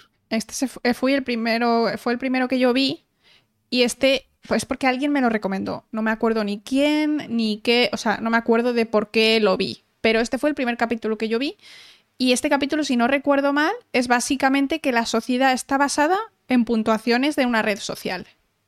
Entonces tú Claro. cuando tienes una interacción con alguien, Claro, te pide además- puntuación, igual que el restaurante al que vas. Además, pide, eh, va por estrellas, no Sí. por likes. Porque creo, si mal no sí, sí, recuerdo, sí, te hace una media de las estrellas. YouTube no funcionaba por likes, funcionaba por cinco estrellas. Esto es historia de Internet, eh. pero no sé si os acordáis. Pero esto que es totalmente no Google Maps. El like es. eh, sí, claro, pero, pero YouTube no funcionaba por likes, funcionaba en su momento por estrellas. Te das cinco estrellas, cuatro, tres. Ujú. Claro, y, y luego lo quitaron por el like y dislike. En plan, o te gusta o no. Lo volvió muy. Y Sí. ahora, fíjate, YouTube sigue corrigiendo y ahora ya no existe. No puedes ver, por ejemplo, cuántos dislikes tiene algo. Ya solo es cuántos likes. Solo positivo, porque también eso trae mucho, hace mucho daño también a- Claro. al creador. O sea, A mí no. me dolió porque había una cuenta de internet, había un vídeo en YouTube legendario que era el de los Futurama, el de los, el de los gente gris neutral, y era un vídeo en el que la gente iba metiendo likes y dislikes para que siempre estuviera empatado. Y, jodieron eso, porque la gente ya Qué no puede ver cuántos dislikes Ya, hay, ya, ya, ¿sabes? Ya. Y había como 400.000 likes Ya, y ya, ya. 426 lo mismo en dislikes. Era Pero-. Este capítulo están diciendo por ahí que es terror porque es, no es nada surrealista. Es la No, maldita es- realidad. O sea, esto es Instagram, ¿vale? Sí que es verdad que Instagram va por likes, pero Instagram em, en general es un poco yo creo que ahora ya es más una herramienta de marketing para la mayoría y ya, pues subes un poco de fotos con tus amigos y ya está. Pero quizá para la juventud sigue siendo lo que, lo que es en este capítulo, que cada vez que tú tienes una interacción con una persona, igual que cuando tú vas a un restaurante y Google sabe que has estado en este restaurante, te dice que puntúes. ¿Vale? Entonces tú que la imagen para que la vean mejor. Que por cierto, la actriz, si os suena, que yo vez dije, esta chica me suena, es la Jessica Chastain, la, directora del Parque Jurásico, ah. del nueva, la nueva. Pues es ella. ¿eh? Fijaos dónde empezó, que no la conocía ni su padre. Y ahora mira, trilogía del Parque Jurásico al bote. Fíjate. Para que os y mira, esto es lo que se ve. Claro, entonces tú tienes una interacción con el señor que te vende el café, con eh, tu vecino, con lo que sea, ¿no? Y entonces, en esa sociedad, los que tienen... Dicen que no es. Guille, te lo dice todo el mundo. Lo miré ayer. Lo miré ayer. ¿Quién ha dicho que no es? No, no es Jessica. ¿Cómo que no? Como 10 personas eh, de repente. Lo miré, lo miré, lo miré. Si estuve mirando porque lo busqué. Eh, Nose Drive, reparto. voy a mirar porque estaría que. Eh, ah, no, la Bryce Dallas Howard. Dije, se lo ha inventado. Gente, se, lo ha, se, lo ha, inventado todo. puede ser. Guille, ¿lo has soñado? No, es la de. Sí, es la de Jurassic World, pero he dicho mal el nombre. O sea, la actriz sí, pero no es Jessica ah, Vale, vale, vale, vale. no sé por qué se me ha ido la olla. No pasa perdón, nada. perdón, perdón. Cosas que es pasan. Bryce Dallas Howard, pero sí que es la de Parque Jurásico. O sea, la actriz. Una estrella. Una, estrella, va. Finge demencia. No pasa nada, Guille, te perdonamos. Gracias a los polizones por decírnoslo. que... a mí las confundo, las dos son pelirrojas y son muy parecidas para mí, perdón, lo siento. pero sí que era la misma persona. Sí, sí, pero sí es la de Parque Jurásico. Sí, sí. Precisamente he puesto la foto por eso. se confunde porque las dos son pelirrojas, se confunde porque las dos son mujeres, ¿te imaginas? me confundo porque son humanos, ¿vale? Todos los humanos parecéis iguales.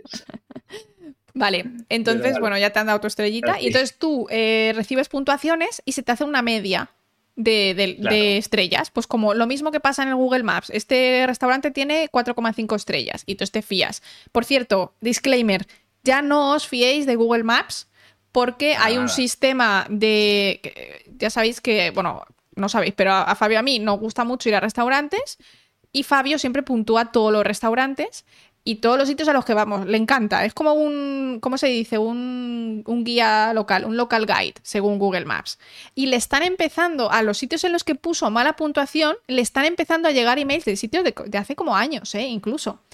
Eh, diciendo que su publicación y su estrella, o sea, su puntuación, ha sido retirada de la media porque está, eh, coincide con que no como que era falso, como que alguien le como que él había intentado bajar la media de ese lugar, en plan un sitio de mierda. Por ejemplo, tú vas, eh, te, ponen por 30 euros, te ponen aguachirri con dos chirlas, por ejemplo, ¿vale? En vez de, yo qué sé, sopa de pescado. Entonces tú, claro, y te tratan fatal, eh, pones una estrella y dices, ¿por qué? Y ahora le están retirando todas las que ha puesto mala puntuación se las están retirando. Porque yo creo que Google ahora está dando la opción a los locales y a los sitios de decir, este no. Así que, y esto nos ha pasado cuando hemos ido a Roma hace un par de meses, que hemos ido a un montón de sitios que tenían como 5 estrellas o 4,8 o cosas así, que eran sitios de mierda. Auténticos sitios de mierda que dices, es imposible, imposible que esto esté bien. Y eso está más trucado que, o sea, increíble. Eso es pelo injertado en cabeza de calvo. Yo lo siento. lo puntúas con lo que es y con el tiempo el propietario dice a Google que ha cambiado la dirección y ¡pum! lo borran. Claro. A mí, yo me fijo, yo no lo uso esto, porque lo de las estrellas, o sea, yo busco fotos de los sitios. Sí que es verdad que sí me meto, pero yo nunca me fijo las puntuaciones porque alguna vez yo siempre miro lo peor. En plan, a ver qué ponen de lo yo peor. Yo leo los comentarios. Y los comentarios. Sí, sí, los comentarios de. Pero escuchad. Y, ves. Claro, los comentarios pueden ser muy impersonales o pueden ser que tú sabes que lo ha escrito una persona. ¿Vale? En plan, todo muy rico. raro, ¿vale? Si son todos como muy cortos, ¿vale? Suena a he comprado puntuación, he comprado cinco estrellas, he comprado cinco estrellas, porque no vas a poner una cosa personalizada. Pero si tú ves, dice, estaba súper guay, el dueño salió a tal, nos sentaron en esta esquina, mis hijos lo disfrutaron, o sea... Cuando hay una cosa que es un poco más elaborada y varios de los comentarios son así un poco más elaborados de personas que parecen de verdad, ¿Cómo se llama el test este, este para saber si son. El de. Sí, el de. Como el test de Turing. El test de Turing, ¿no? Pues yo intento hacer el test de Turing y así es como funciona mejor. Realmente intentando buscar clientes verdaderos. No solo fiarte en cinco estrellas, porque bueno, el de, ya no el de funciona. Turing ya hablaremos, ¿eh? que es verdad que no, es, no es- ha cambiado mucho la cosa. Sí, pero bueno. Pero es verdad que, que lo ves y yo a veces, yo me gusta ver los comentarios negativos y muchas veces son odio gratuito. En plan, pero en plan, el agua estaba templada. Una estrella llama la atención al cliente y tú, vamos a ver, eh, relájate, José Carlos. Claro, luego O sea, están los quejicas, Hay quejicas obviamente. Para todo, pero vale, pero. hay, hay un poco, lo que sí que nos demuestra es un poco, todo esto, las primeras temporadas de Black Mirror, estamos en la segunda, las dos primeras, eh, se enfocan mucho en las redes sociales porque estaba el boom de las redes sociales. Es que hay que pensar en 10 años atrás en el que Facebook apenas estaba tan de moda. O sea, es- O sea, es que pensad Sí. que Facebook no tiene tantos años. Entonces, Facebook, Instagram y, y puntuación en redes sociales era algo que todavía estaba en el boom. Entonces, también pensad que, aunque son, es una serie muy moderna, es una serie muy producto de su época. No, no busca temas muy alejados y en los primeros las redes sociales y la televisión son la clave. O sea, hay un capítulo mismamente en esta temporada, ¿vale? En el que, que se llama The Waldo Moment, que no lo vamos a enseñar, pero que va de un, un personaje de dibujos animados que se vuelve un, un populista. ¿vale? ¿Vale? Hace bromas, empieza en un late show y se vuelve un populista hablando de política y diciendo lo que la gente quiere oír. Tú lo piensas y entonces decían, Buah, esto no va a llegar a la política. Y ahora hemos tenido a Trump, tenemos populismos en todas partes del mundo y algunos han llegado incluso a gobernar y dices, hosti, mm, entonces no era algo y ahora te lo sacan y dices, eh, pues no me sorprendería tanto. Ya. Pero entonces era algo muy impensable o a lo mejor era algo muy puntual. ¿Vale? Es que O sea, sí. Pero el caso es que es eso. en este capítulo lo interesante ya no es solo la puntuación, porque pues todo el mundo tiene una cuenta de Instagram que ha puesto una foto cutre y no ha tenido ningún like y no pasa nada, ¿no? Es decir, pones ahí la foto con tu novia para verla tú en el futuro y ya está. Eh, no pasa nada. Por ejemplo, yo en mi cuenta personal tengo que si el ficus, que si tal, y no le da nadie a like porque tampoco lo estoy haciendo para eso, simplemente como para guardar mis momentos con mi familia y mis amigos. Y en este caso, estas puntuaciones te permiten o no te permiten entrar en distintos lugares. Por ejemplo, a lo mejor una discoteca, no me acuerdo exactamente de lo que pasa, solo me acuerdo de la Hay- historia hay en un- general. pasa que hay una de las cosas que pasa muy graciosa, es que en la oficina de la chica hay una pareja gay y rompen, ¿vale?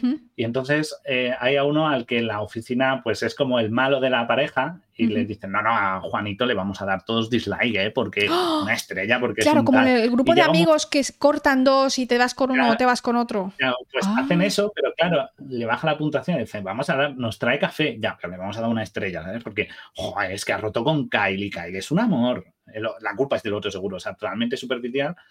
Y hay un momento que le baja tanta la puntuación que el tío no puede entrar a la oficina porque dice, no, tienes que ser tres estrellas para entrar en el edificio. Y dice, pero trabajo ahí. Y dice, ya, ya, pero es que eres un dos estrellas, eres una escoria de la humanidad. Exacto. Y, y ella misma quiere vender su piso, ¿no? Ella vive con su hermano, su hermano se, le da igual todo esto. Y hay un momento que ella quiere vender el piso y dice, no, pero es que para que me lo compre, dice, mira, y va a una empresa, que esto existe, o sea, Laura, tú, tú más lo conoces mejor que yo, que te dice, a ver, ¿cuántos likes tienes? ¿Cuáles son tus, Hostia, tus ¿eh? Y dice, bueno, pues si queremos que puntúes, vamos a empezar un sistema de posteo, de hacerte unos contactos. Sí, sí, que- sí, sí, sí. Ah, entonces no existía, porque no existía tanto el sistema ahora de... ¿no? de Influencer, influencer sí, y exacto. Sin embargo, esta empresa se presenta como una empresa literalmente para crear influencers, porque le dice, en tres meses, con unas publicaciones tal, buscando este target, mira tu red, le enseña su red de contactos, vamos a ampliar tus círculos a nuevos targets, con eso aumentaremos tus contactos, tus likes, tus influencias y con eso podrás subir a ser un 4 y con eso venderás tu piso sin problema y no sé qué y a buen precio. Claro, entonces, pues a lo mejor la gente lo veía muy distópico, pero como lo he visto en 2023, lo digo y digo, joder, es que esto existe. No, pues que yo Esto lo lo vi en 2019 o, as- o antes y, y Antes también incluso. me era, me era realista.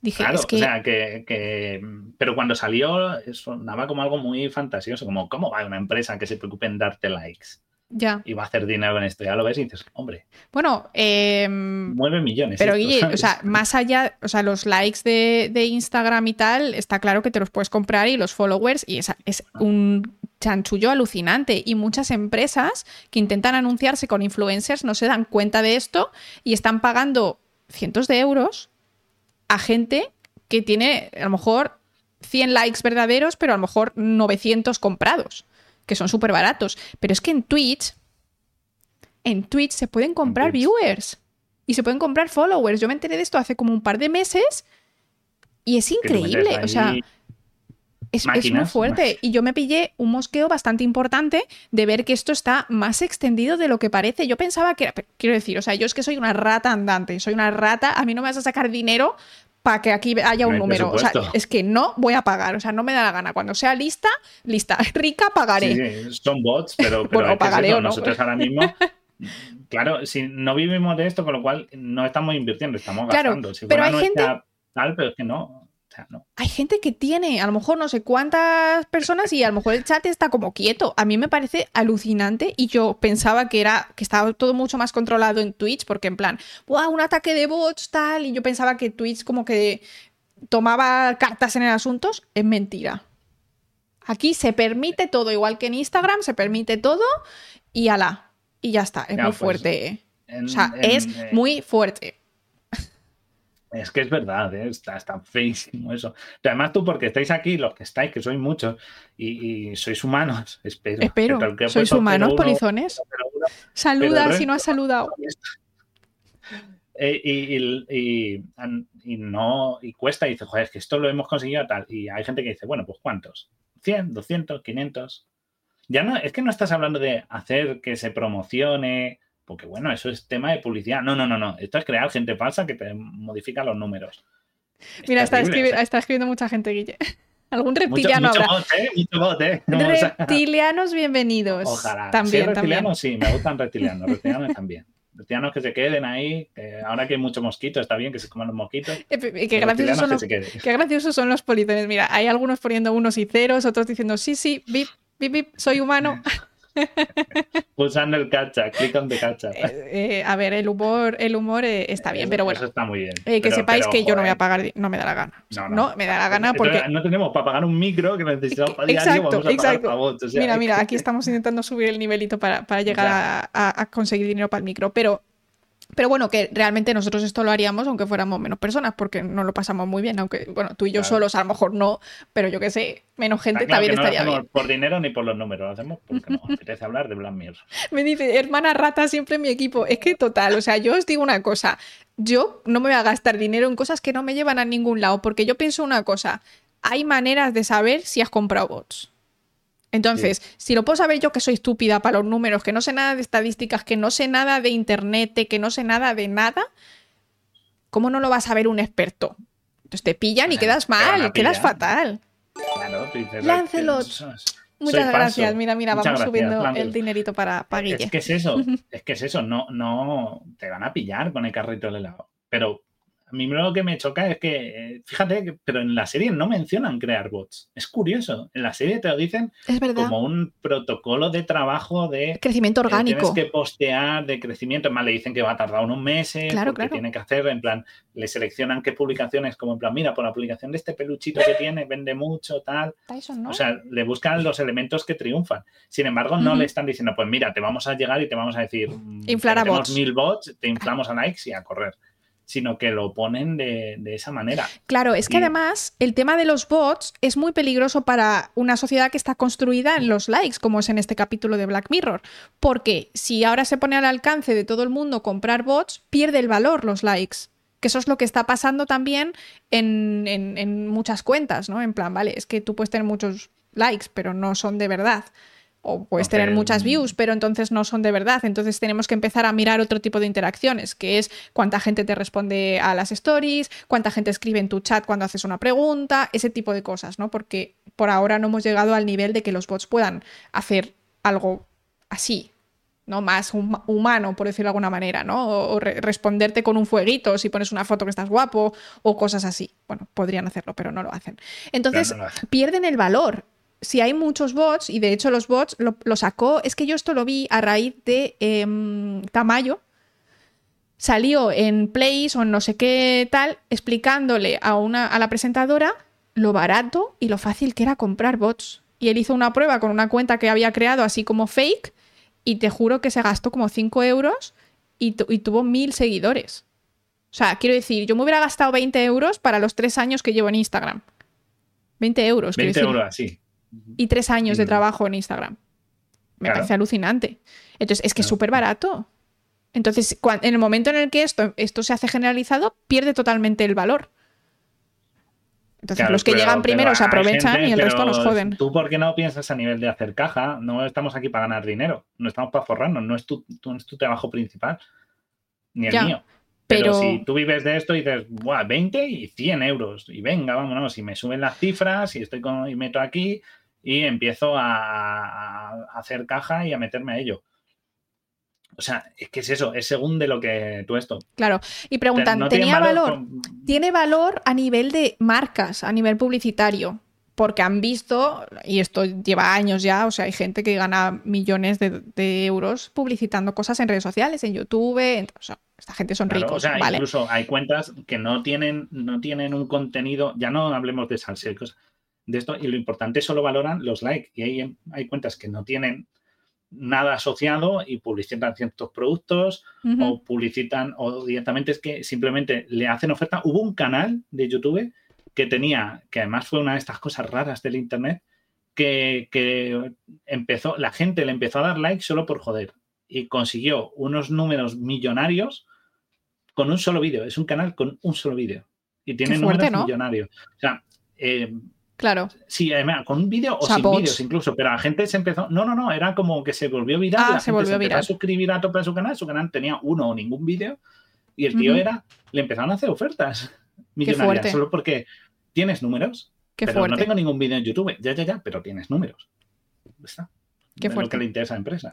El caso la, claro. la, serie se complica porque ella dice que se va a la boda de una amiga que es un 4,8, algo así, una en plan súper pija, una super top. guay, súper. Influencer. Es influencer top. ¿no? La imagen anterior, además, está ahí que habla con ella y, y, cuando. Es muy gracioso porque hace lo que nosotros. A ver si voy a tener que poner más 18 o en. No, no. no, es broma, ¿eh? Es, una llamada. No, no, no. He, he mirado todas las imágenes para que no salga nada explícito pero bueno, ella está en la piscina, además está en la piscina, así que según la norma de Twitch, pues está en bikini si hay agua. Sí, pero tenemos que poner el, el, ¿cómo se llama? En plan jacuzzi versión. Jacuzzi, jacuzzi versión, jacuzzi. Está en, un está en la piscina el, jacuzzi. El camarote en el jacuzzi. El camarote en el jacuzzi. Entonces, bueno, pues les hace una llamada y la, y la prota pues se hace ahí un set de no, estoy aquí en mi casa, ¿sabes? Para que se vea lo que hay que ver, no se vea el resto que es lo que pasa ahora mismo en mi habitación, porque si veis el resto parece un La casa de Guillén Obras. Porque hay aquí un montón de trastos, aquí un montón de trastos, no tengo cortinas, esto es, un momento de sinceridad, y, la mesa la tengo hecha una mierda, y encima mío hay cosas metidas a esto porque están los pintores, pero vosotros no veis esto, que es bonito. Muy bien, Guille, bien hecho. Entonces, ah, la prota hace lo mismo y le dice, no, vete a mi boda y tal. Y dice, bueno, tengo que ir a la boda. Pero la cosa es que la imagen que tú ves allá carretera, el viaje se complica se complica mucho porque discute con el de coche de alquiler, eh, con otra persona y le empiezan a dar dislike, dislikes y baja hasta dos estrellas o así. De repente, sí. Y, pico. y al final decide colarse en la boda a tope porque ya es como enfermizo. Claro, necesita ganar estrellas, entonces. Que, también es algo muy representativo de los de la de las redes sociales. Es que también no es solo ciencia, también las redes sociales de lo que estamos aquí nosotros, somos una pieza más, como hemos dicho. Y me hace gracia cómo cuando haces algo y vas bajando, ya bajas hasta el fondo. Es muy difícil remontar. Hostia, Y es lo que pasa mucho en las redes sociales. Claro, cuando te funan, la cagas una vez y ya vas para abajo todo. Bueno, pero. metas la pata, no remontas. Es muy difícil. O sea, no remontas, depende. Si eres, si eres alguien grande, ¿vale? Como por ejemplo Auronplay. Auronplay la cagó, tuvo como un bache y ahí está. Llamémoslo bache, llamémoslo algo muy grave, pero bueno. Me refiero a. Investiguen. Eh, me refiero a cuánto te quiere la gente. Pero él sigue teniendo su gente ahora.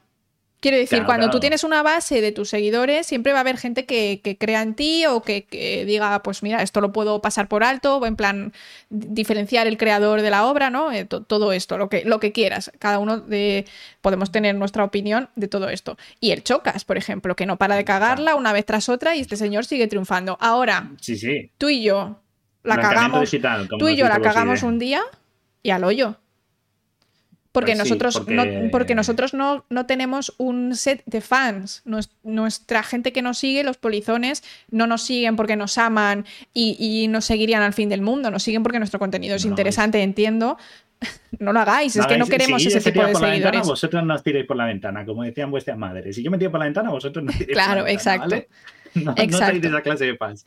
No, Pero sobre muy interesante como aquí hay gente fans, que sí. No, no es una masa de fans tan grande, ¿no? Que pueda No, pero decir, no es, "Buah, gra- es que yo creo que es distinta la manera También en que eso es la el tipo de ¿eh? público, claro, la edad del público, la edad eh, del público, la actividad en redes sociales, el tipo de público, los números cuentan, porque obviamente no es lo mismo que si te funan y tienes 100 seguidores o 1000, dices, es que de esos 1000, ¿cuántos me van a defender a capa y espada? ¿Cuánto vas a poder llegar a volver? A lo mejor tú, tu público se puede mantener, pero vas a sufrir mucho más que si tienes 2 millones de seguidores o 5 y dices, bueno, tenéis que enfrentaros a 5 millones de, de mi séquito. Suerte los que me ostras, enviado ¿eh? es- eso es también diferente. Entonces, mm, Exacto. no sé, pero entonces que, que los sábados y aquí siguen. ¿eh? Traumatizando a los ¿eh? polizones, qué horror, qué horror. Em, pero bueno, esta chica pues se le lía parda y al final ¿qué pasa? Que lo manda toda Pero la mierda, se- ¿no? Se cuela. Lo que me hace gracia también es que no nos fijamos en cómo es esa persona, simplemente se basa en puntuaciones. O sea, dice, pues tiene un 4, será majo y a lo mejor es un desgraciado. Se cuela en la boda, claro, llega un momento que la chica se cuela en la boda y la detienen. Se coge un cuchillo y dice, pues voy a soltar un discurso y me voy a cagar en todo. Qué gusto, ¿eh? Pobre mujer.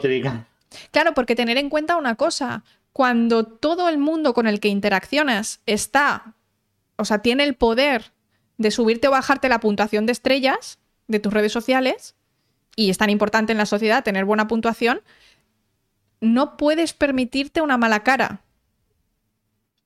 No, claro. No puedes.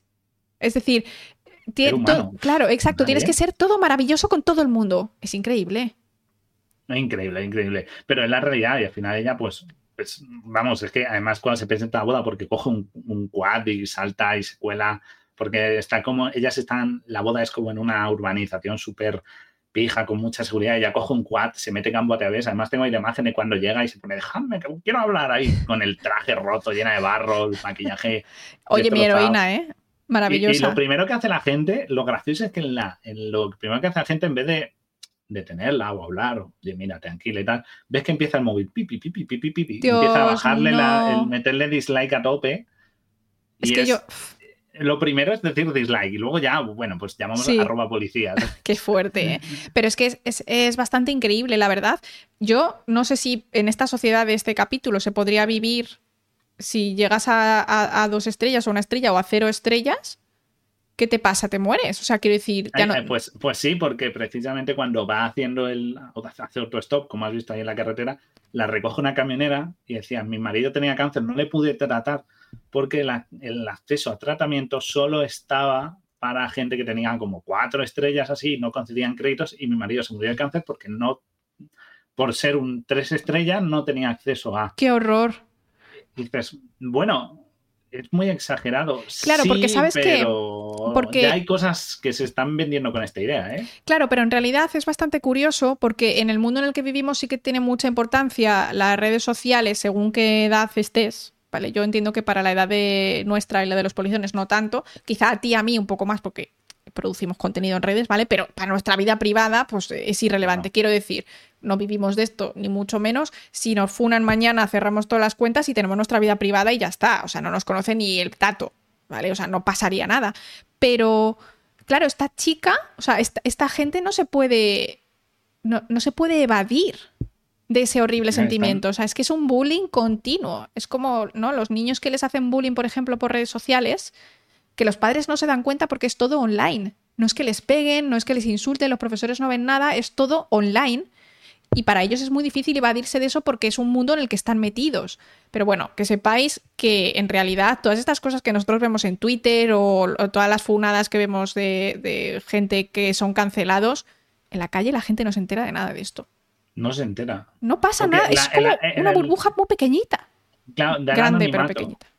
Que es algo que aquí no se ve, aquí sí se ve cuando te da el dislike. Aquí sí ven quién le da el dislike. Sí. ¿Sabes? Es más, en cuanto ella, hay un momento en el que ella le da un dislike y se vuelve a ti y dice, me has puesto una estrella, pero ¿quién te crees que eres? Si eres un, al de, creo que es el de una gasolinera o algo así, porque el coche que alquila no encaja, es un coche eléctrico y no encaja y no sé qué, y dice, a mí me has dado un dislike, pero si es un puñetero currante de gasolinera y me das una estrella. O sea, que encima el anonimato desaparece.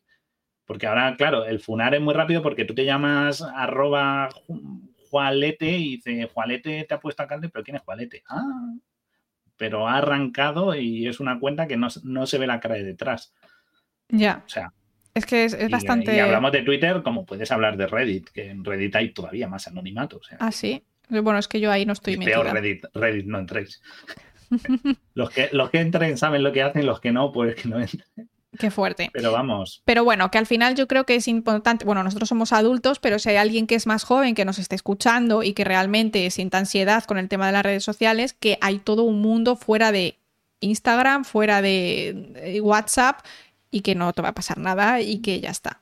O sea, sal de ahí si es algo que te produce ansiedad, ansiedad, sal de ahí por mucho que es que están mis amigas, es que están mis amigos, fuera. O sea, no tengo redes sociales. Todo lo que sea. Más falta que podría hacerme que, y no tengo. porque dices, si no. Todo el mundo me pregunta, ¿eh? oye, ¿cómo puedo seguir a Guille? Eh, no, no tengo, soy. No se puede seguir, solo puedes seguirme si sabes dónde vivo. O sea, no puedes saberlo. Pero no lo tengo porque no me genera atracción, siempre lo digo. Es algo que, pues, bueno, pero no. Exacto. Consumo YouTube y consumo, pero no me gusta estar ahí todo el rato. Tengo WhatsApp, y un poco grupo de WhatsApp, o sea.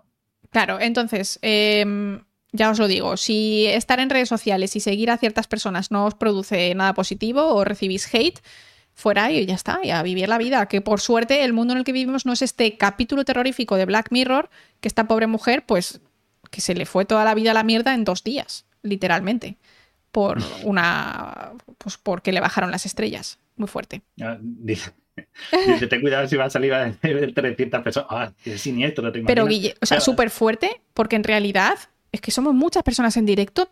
Yo estoy tres veces por semana, tú estás una vez por semana, somos muchas personas en directo. A mí me han reconocido al principio de mi divulgación, al principio, ¿eh? Cuando llevaba súper poco tiempo, una vez y nunca más.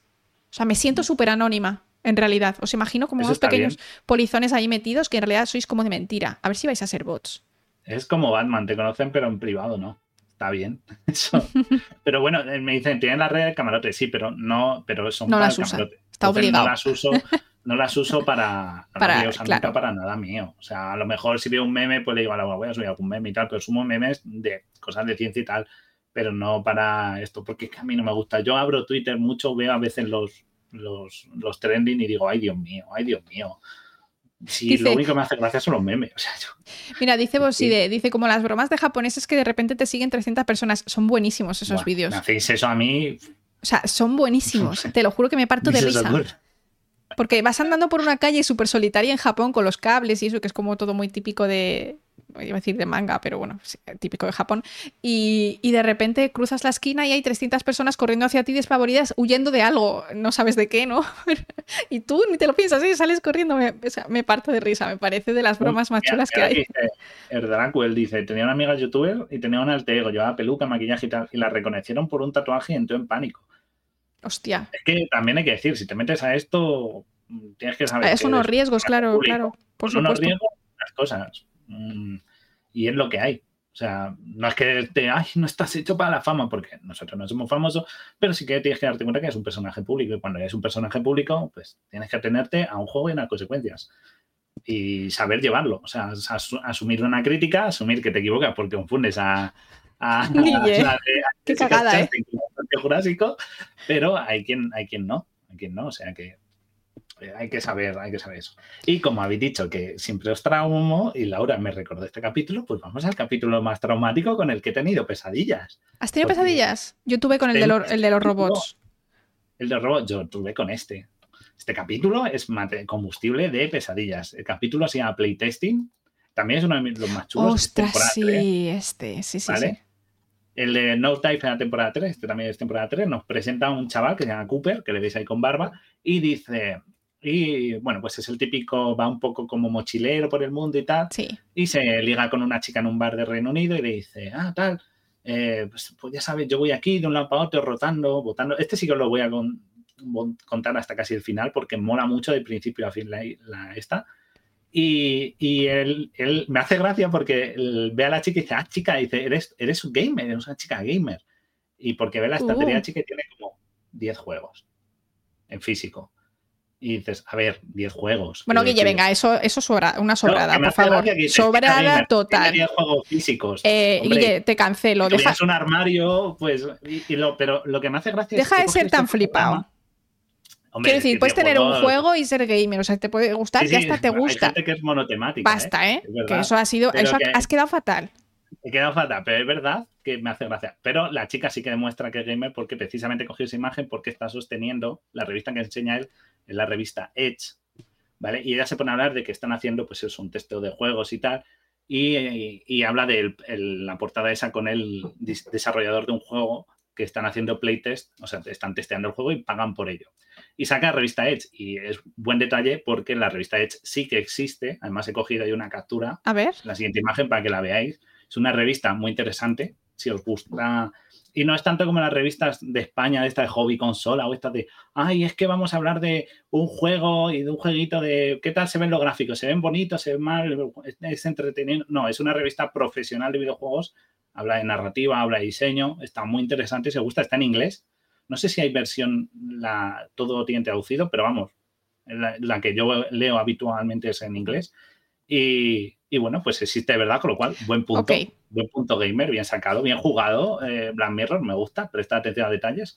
Y entonces el tío va a la oficina de la desarrolladora para probar un juego, ¿vale? Y bueno, pues ahí está. Esto es como un ensayo clínico. Sí, los acuerdos de confidencialidad, o sea, tú no puedes mm, contar nada. Por cierto, la actriz de hecha es, la, es Amanda Wallard de Escuadrón Suicida aquí, que también poco la conocía mucha gente y ha hecho muchas películas. ¿Seguro que es esa, esa, mujer? A ver si estás confundiendo sí. Sí, sí, sí, sí, he ido, además suelo mirarme los repartos. Pues sí, sí, estoy, estoy, seguro. Y nada, le dicen que es para un juego en, en VR. VR, claro, en realidad virtual. ¿no? Pero no es las gafas, no son las típicas gafas. En este uh. caso lo que dice es que le van a poner unos implantes en la nuca y tal, que van a interaccionar con su cerebro para realidad aumentada. Ostras, ostras. Esto es Elon Musk. Neuralink. Sí, es un poco Neuralink. O sea, además la imagen que he cogido de cuando le ponen el este, le ponen la siguiente que tiene ahí como. ¡Ay, que se cerró! Espera, la espera. Siguiente, la siguiente, la siguiente. Espera, atrás. En la 20, la tenemos ahí puesta. Vale, vale. Ahí, le veis ahí, le ponen en esto porque le están activando el dispositivo, se lo están pinchando en la nuca y no sé qué. Es una mezcla de Matrix y Neuralink. Claro, pero él dice que le explican que esto mola mucho porque en realidad aumentada ahora mismo solo son gafas. Claro. Que tenemos. Entonces tú, bueno, como mucho tenemos móviles. En el Museo de Ciencias Naturales tiene una cosa que les QR con el móvil, no sé si lo tendrán todavía, y veas el dinosaurio en la pantalla de tu móvil moverse sobre la superficie. Sí. En este caso lo que te dicen es ese tipo de realidad aumentada, pero claro, como te han puesto un chip, se conecta con tus ojos, con tus oídos y todas las ilusiones son como hiperrealistas. Claro, o sea, más que enseñarte las cosas, las ponen en tu cerebro como le dan al play, pero en el cerebro. Claro, todo en el cerebro. Que está muy avanzado porque la realidad virtual tampoco tiene tantos años en videojuegos, pero idea moderna. Bueno, es ciencia ficción, no pasa nada. Es algo de que ya se iba hablando, ¿no? El tema de videojuegos. Es como soñar, pero lo que ellos te digan. O sea, es, soñar el videojuego. Y tú lo juegas y tomas las decisiones, pero, pero en tu cabeza. Sí, pero aquí viene una cosa. El giro viene de que se alimenta sobre todo del miedo, porque lo que quieren hacer es un juego de miedo. Mm. Y es verdad, los juegos ahora mismo que más triunfan a nivel esto, de los que más son las experiencias de miedo, son las que tienen más tirón, porque o buscas hiperrealismo o buscas eh, que sea más impactante. ¿Y cómo puedes hacer algo más impactante con, el miedo? ¿Vale? O sea, no. es verdad que hay juegos que, de miedo no me se basan en plataformas o tal, pero no vas a ver un FIFA en realidad aumentada. Pero sí vas a ver un juego de voy andando por una casa, veo terror. Sí, hombre, ni de coña. Jamás en mi vida. O sea, Resident Evil, los Resident Evil que hemos hablado, los dos últimos vienen en realidad aumentada, porque son en primera persona. Pero, quiero decir. Yo no, porque soy un cobarde. Hace, hace dos semanas o tres semanas fui a un escape room casi nunca voy, suelo jugar estas cosas en, el móvil, pero me gusta hacerlo, ¿no? y, sabía perfectamente que la persona que estaba detrás dándonos el susto era el señor de, del el señor del juego que se había presentado. Hola, soy fulano y soy el que voy a llevar el juego, ta, ta, ta. Y si necesitáis pistas y tal, me lo decís y yo os voy ayudando. Me cagué de miedo igual. Quiero decir, yo no me voy a meter jamás en esto, o sea, jamás. Yo estoy contigo, ¿eh? ¿Eso gusta a vosotros? ¿Habéis ido a escape room? A mí de miedo no. Pero no uno de los chicos que vino al escape room dijo, ala, también existe esto, pero de miedo. ¡Oh, qué guay! Vamos a uno. Y yo dije, no, yo a eso de miedo no voy. Y Yo ese no- no, era de me miedo, era simplemente un susto puntual. Yo no me gustan con actores y los de miedo, con- los de miedo, bueno, pero con actores menos. O sea, mm, no, porque te metes mucho y, y estás incómodo. Es que no me gusta. Y yo sé que es mentira, pero a la vez te no me gusta. No me gusta. Es, es como las casas del terror. A mí no me gusta. Ay, por Dios, Sé me está dando cosas. sí, pero me agobio. No, no, no. no. Entonces, bueno, volviendo a este, pues le ofrecen eso. Le dicen, vamos a probar un juego de terror, se desarrolla en una casa, entonces tú verás, irás viendo cosas. Y la idea es que nos vayas, te vamos a dar como, vamos a estar en comunicación contigo, la casa está totalmente monitorizada y así vemos, ¿no? Y habla con el desarrollador, eh, dice, es el miedo lo que te libera, ¿no? Él le explica un poco el, Ujú. esto. El chaval, el prota es como muy, "Ah, sí, sí, me va a dar miedo, ja, ja, ja, ja, no, no, no vamos a pasar bien, ja, ja, ja, ja, y tal. Y el desarrollador me gusta el look que le ponen porque es muy Hideo Kojima, o sea, yo... No, lo que habe- hayáis visto Black Mirror no recuerda al Kojima. Mira, tengo ahí la imagen del Kojima en la siguiente. No, no recuerda. Es que me parece muchísimo. ¿Quién es este señor? Pues este es un desarrollador de videojuego muy famoso, japonés, obviamente. Se llama Hideo Kojima, no puede ser. Ujú. Y sus juegos son muy experimentales. Ajá. Cuando los- el último que ha hecho, pues el Death Stranding tiene un punto experimental y el tío es como la- una de las grandes mentes de este mundo Ujú. que intenta ir un poco más allá. Y yo siempre pienso, cuando vi el capítulo, dije, han cogido a este tío Sí, y, y la estética, el pelo, no le han puesto la gafa por disimular. pero sí, pero sí. Es El inventor mismo del rollo de- Tetris. Ah, vale, vale. Claro, Gracias. está esto. Entonces, inventor del Tetris, no, no, el Tetris no había nacido, por favor, no es Kojima el inventor del Ah, Tetris, vale, es del vale. Metal Gear Solid. Vale, no me engañéis, ¿eh? No, no le engañéis. Por cierto, de Tetris hay una peli muy chula que han sacado explicando cómo se llegó a vender y cómo se creó. Echadle un ojo, que está muy, muy esto. El Tetris es ruso, efectivamente. Es un juego de producción rusa, soviética, casi. Pero sí, se basa en este y entonces, bueno, pues ya le cuentan lo del terror, lo de que la están monetizando y le llevan a la casa. De nuevo, una mansión. Otro buen guiño ahí a los Resident Evil, la mansión, ¿no? Y nada, pues llegan a la casa, la casa es como muy victoriana por dentro y tal, y le dicen, mira, tú quédate aquí y espera.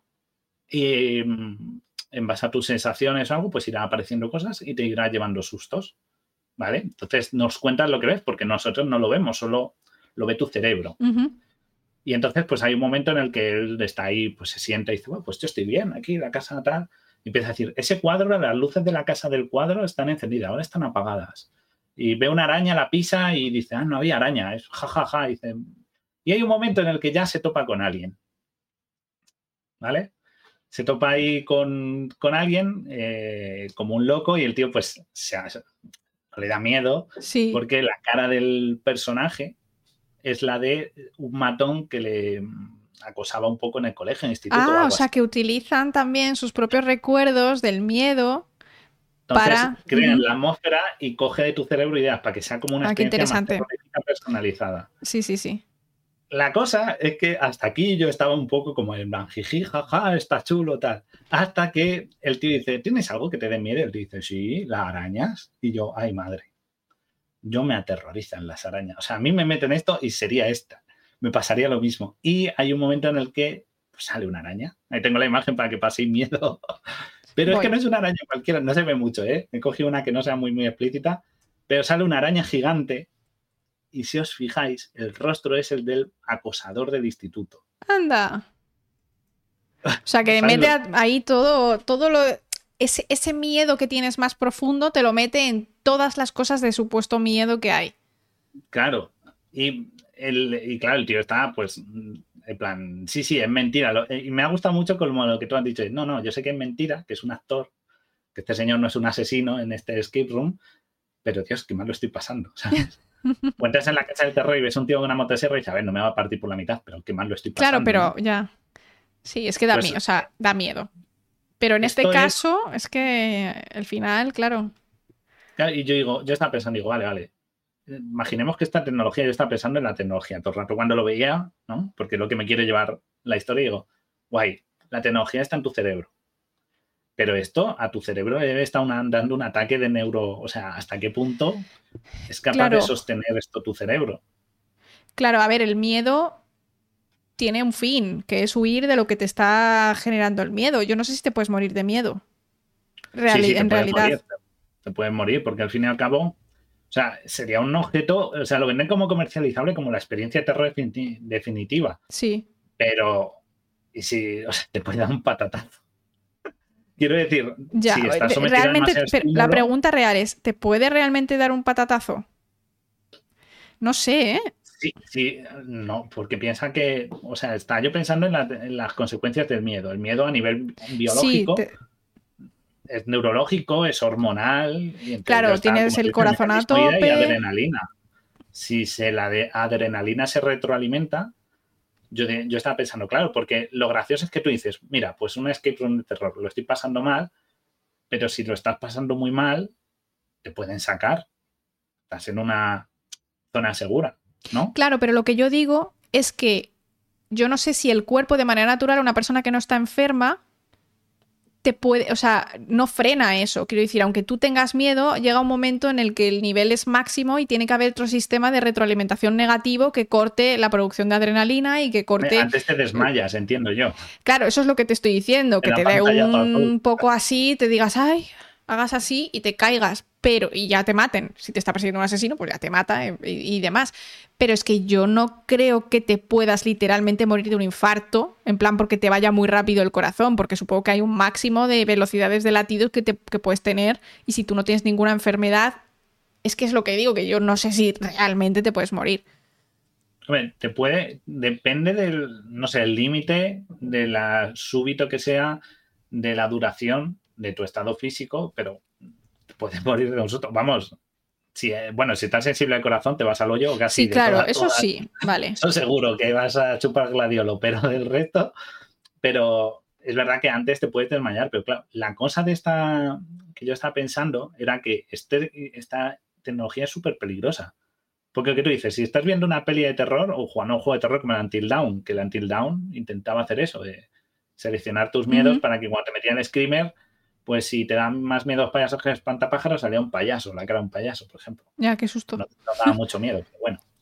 Pero tú puedes apagar la tele, el juego, mm, incluso en las casas del terror, que lo sepáis, esto lo enseñaron en la de Madrid, del Parque de Atracciones, en la casa del terror, el túnel del terror, hay salidas a lo largo de todo el recorrido para que si pasa algo, no tenga que una persona hacer el recorrido entero o volver hacia atrás, la pueden sacar a mitad de recorrido porque siempre hay un pasillo lateral.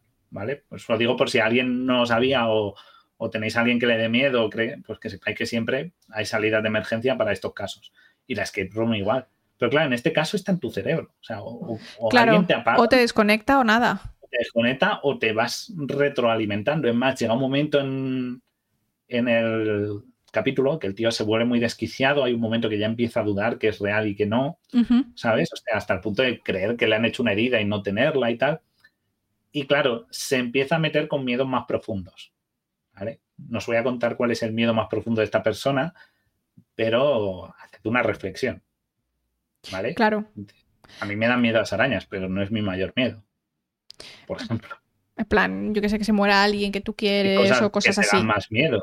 Claro, un miedo menos. Un, menos un, miedo menos como de huir, sino un miedo de, emocional. Entiendo que, que también para mí irían por ahí las cosas. Claro, miedo a algo a lo que no sabes. Dices, bueno, esto no me da miedo. Ya bueno, que tú creas. El cerebro juega con eso. Y además, como el cerebro es un mecanismo muy complejo, no sabemos a veces, o sea, yo esta noche he tenido un sueño rarísimo y no venía a cuento de nada. El cerebro ya, los sueños son Y he dicho, es pues que el tema de que los sueños sirven para cosas, yo creo que más que nada sirven si, por ejemplo, estás todo el rato con una pregunta en la cabeza, ¿y cómo puedo resolver esto? ¿Cómo puedo hacer este dibujo y tal? A lo mejor se te ocurre algo así un poco más raro por el sueño. Pero los sueños, que yo creo que es todo más azar que. O sea, el cerebro va como ahí encendiendo cosas y lo que va saliendo y ya está. El miedo a los mapaches. Me dan mapaches, a lo mejor me da miedo a mapaches, no sabes, ¿sabes? Pero, pero igual que sueñas y dices, si no he tenido nada que retroalimente eso, los miedos no lo sabes. Quizás lo que dices es la representación del miedo a morirse. ¿Cómo te puede aparecer? ¿En forma de un ataúd? ¿En forma de que se aparezca la, la parca con la guadaña? Eh, Yo no sé si tengo como un mayor miedo así como muy definido. En general, miedos normales de la gente normal. No sé. He estado mirando por aquí un poco y he encontrado que sí hay gente que dice que se puede morir de miedo porque cuando hubo un terremoto en no sé dónde se murieron cinco personas más de la media de un ataque al corazón en plan muerte súbita, pero que luego hay muchos expertos que dicen que si no tienes una condición de base no, no necesariamente te puedes morir de miedo. Es decir, si tu corazón es normal y tu sistema hormonal y demás es normal, no habría un riesgo de morirte de miedo. ¿Verdad? Claro, es, cuando dicen que se puede morir de miedo es, es porque ya hay algo que te puede dar. yo creo que lo más normal y en teoría es lo que suele pasar es que te desmayas antes porque tu cerebro se satura y el cerebro, cuando está en situaciones de peligro, lo más sano que hace es apagarse. Claro, por eso digo que a mí me parecía muy raro realmente morirse de miedo. O sea, si tienes la patata ya un poco chunga, pues vale. ¿No a ver estos vídeos de bromas, de las típicas pranks, que asustan a alguien y se desmaya? Sí, algo he visto, me suena así. Oh, sale del cubo de basura. Sí, sí, sí, sí, sí, sí, sí, Y hace persona. ¡ah! Y, se, cae Pero yo, pienso, yo siempre pienso que eso es un poco como mentira, como fingido. pues, pues algunos yo he visto se pegan A ver, es que se yo caen redondos. creo que puede ser a lo mejor por la tensión o algo así, puede ser, ¿eh? o, sea, puede ser real, sí, pero yo siempre pienso que está es mentira.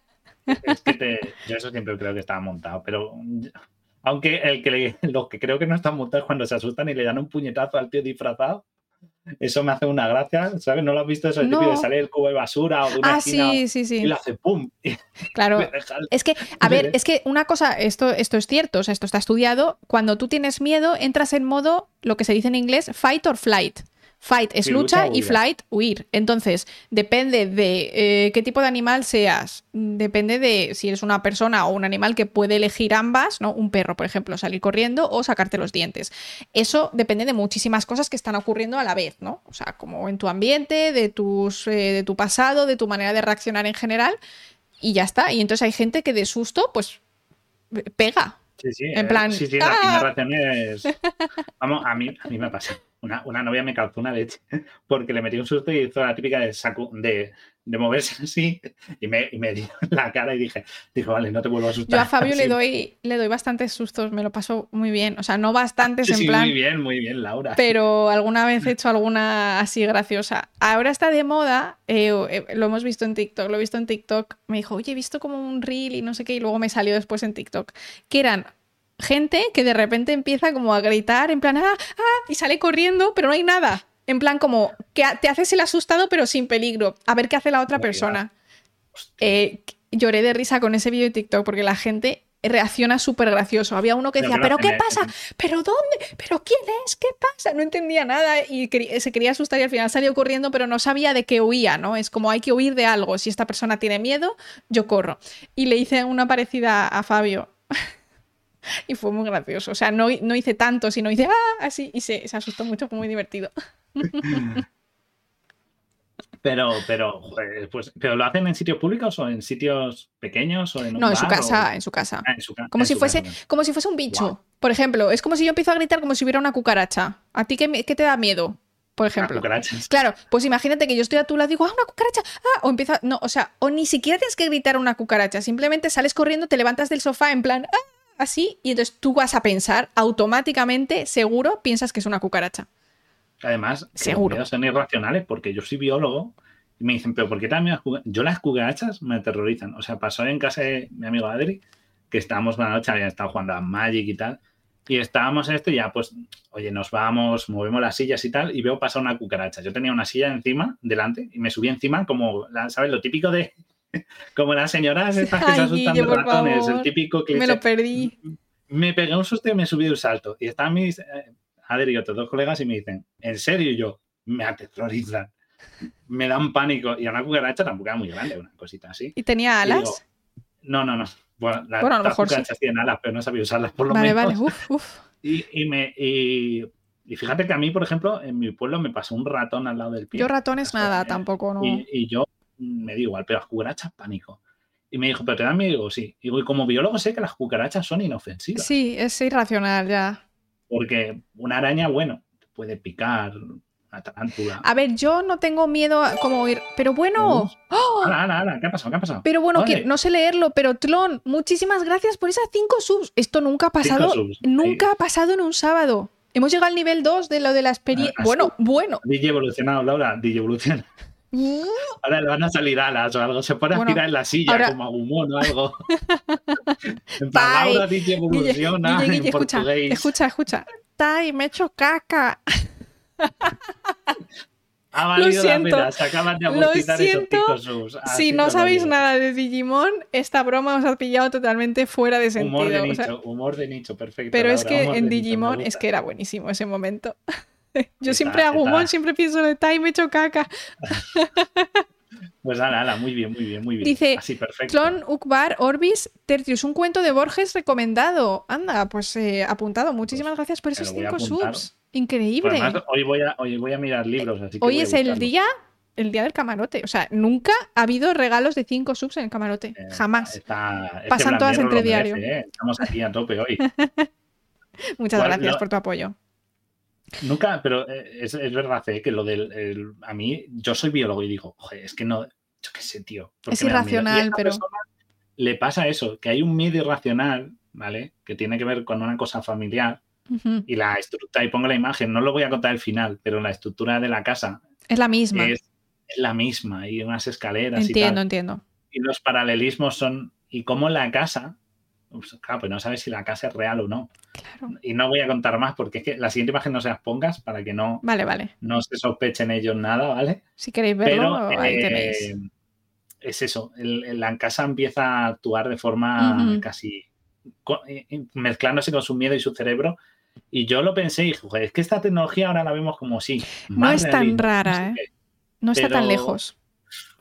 Pero ¿dónde eh, es peligroso que entre directamente al cerebro? Sí. Porque esa es la diferencia. Los juegos de terror Te puedes dan quitar las miedo, gafas. Claro, y te dan un miedo definido. Claro. Es decir, si juegas al Resident Evil, más o menos, te esperas lo que te vas a encontrar. Va de zombies o de algo por ahí, van los tiros. Bueno, el último no va de zombies, ¿vale? Va de, de vampiras y hombres lobo, pero más o menos sabes en qué rango de terror te vas a mover, porque vas, te enfrentas a un miedo definido, conocido, ¿no? Pero en tu cerebro no sabes dónde están los límites del terror, entonces Claro. hasta dónde quieres llegar. Ostras, es que esto es súper peligroso. Claro, o sea, yo estaba pensando y dije, ay, cómo mola, pero luego según lo iba pensando, digo, claro, es mucho más. ¿Hay spoilers? Sí y no, ¿vale? Porque estamos contando los capítulos y cosas, pero estamos intentando no contar todo el final. No contamos el capítulo entero, contamos un poco lo que es contar la, final, lo que queremos como charlar con vosotros. ¿Vale? claro. Este capítulo anterior, por ejemplo, no hemos contado al final para que No, lo final, veáis. final. Para Pero- que lo veáis porque pero es que. El caso de ponerte los videojuegos en el cerebro es que realmente no está tan lejos, porque hablo de Neuralink como hay muchas otras eh, investigaciones y seguramente otras empresas que están haciendo cosas similares, que lo que quieren hacer es ponerte unos electrodos en el cerebro y esos electrodos tendrán tanto entrada como salida. Si tienen salida, significa que cuando tú utilizas unas neuronas específicas del cerebro, dan señales a otra cosa, como por ejemplo, pues usar tu móvil. Quiero buscar en Google no sé qué. Entonces tú con tu cerebro piensas, ¿vale? Esto hablamos de futuro, pero no me refiero dentro de mil años. No, no, claro. ¿Vale? O sea, estamos- ¿vale? No es, eh, no es un- que está tan lejos, no es presente y no es futuro cercano, pero no es tan, tan lejano. Y luego tienes los inputs de salida. O sea, perdón, de entrada. Es decir, que tu móvil o tu ordenador o lo que sería la empresa del microchip que te han puesto ahí en la cabeza pueda mandar señales a según qué zona de tu cerebro. Entonces, si tú, por ejemplo, tienes ese parche instalado en la zona de los ojos, ¿no? Ya sabéis que la parte del cerebro que se encarga del ojo está hacia atrás, está por detrás, pues te ponen ahí un parche y podrían hacer que vieras cosas, estimulando ciertas neuronas. Eso es alucinante. Sí, y sobre todo es que lo peligroso son los inputs. Yo lo que pienso siempre es los Exacto. input. Es lo que, lo que, porque claro, lo que tú percibas, pero es que el, el input es diferente. Es, lo, mira, habéis dicho, dice, no, los juegos y películas en verdad no dan mucho miedo, es verdad que bueno, pues es más Claro. o tal. Y muchos se basan en el susto rápido. Exacto. Pero cuando lo que nos ha dicho, lo que nos ha dicho Rambo dice, ir a casas encantadas o gente que hace esto de, de la exploración urbana, que lo veo peligrosísimo. Yo soy señora mayor no hagáis exploración urbana en sitios abandonados. No sé qué os pasa. Ya, qué miedo, ¿eh? que, te puedes encontrar lo que sea ahí durmiendo o viviendo. Yo solo digo. Pero eso es inmersivo porque estás dentro y ya. Es como las casas del terror. Yo sé que las casas del terror no dan miedo. Son gente disfrazada de, de quien quiera, de personaje terrorífico, con una motosierra de mentirijilla. Vale. Pero yo estoy ahí dentro y me agobio. Yo no puedo. Es una cuestión de agobio. Entonces, imaginaos eso a nivel que no puedes huir de ellos. Que, o sea, que, es en tu cerebro viviendo el terror. Yo no podría. Yo me parece que esto no se llegaría a comercializar nunca. Eh, ¿Vosotros compraríais meteríais un chip en el cerebro para...? A ver, es que el caso es que todos eh, no queríamos llevar un... O bueno, sí queríamos, pero no sé, lo de llevar un móvil. ¿Tú llevarías un móvil en el que te pueden controlar con el GPS todo el rato donde estás? Pues no, ¿cómo voy a llevar eso yo? Si es que yo no quiero que me controlen, yo hago lo que quiero y cuando quiero y cuando quiera usar el, ordenador lo usaré. Pues mira, eh, claro. Entonces, mm, yo creo que al final depende de los usos que haya y de cómo esté esto de metido en la sociedad. Porque si ahora llega Neuralink y te saca el link este y tú con tu cerebro puedes mm, mover tu móvil y tu móvil puede enviar cosas a tu cerebro y meterte pues publicidad o meterte videojuegos ahí que puedan estar, como alguien dice, más o menos bugueados y que a lo mejor te quedes así con un, un mini ictus, ¿no? Un día, una cosa rara. Yo no lo sé. Yo no me voy a decir nunca digas nunca porque... Ya, que sé, ¿sabes? O sea, puede que. Hombre, es verdad que, los cines, que ya hay algunos cines que te venden la experiencia, creo que 5D o 4D, no sé cuál es, que, es el cine, pero además tienen ventiladores, dosificadores de aroma y tal, para que tú estés dentro. Y, pues si va volando el protagonista o eso, pues hay unos ventiladores que te echan aire a la cara, entonces estás viendo la peli y además tienes la sensación del aire, o si hay una sacudida, los asientos se mueven y cosas de ese tipo. O sea, ya hay, pero de nuevo, siguen siendo experiencias controladas. Claro, exacto. Siempre puedes salir. Pero cuando un dispositivo tienes en tu cabeza y estás en ese bucle de terror, a lo mejor no se te ocurre apagarlo. O sea, Sí, sí, yo lo, veo complicado. el corazón te da un patatazo y te quedas ahí muñeco.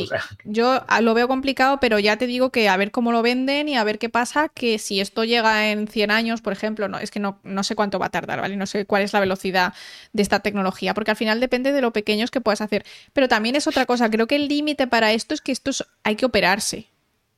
¿Vale? Te tienes que abrir la cabeza.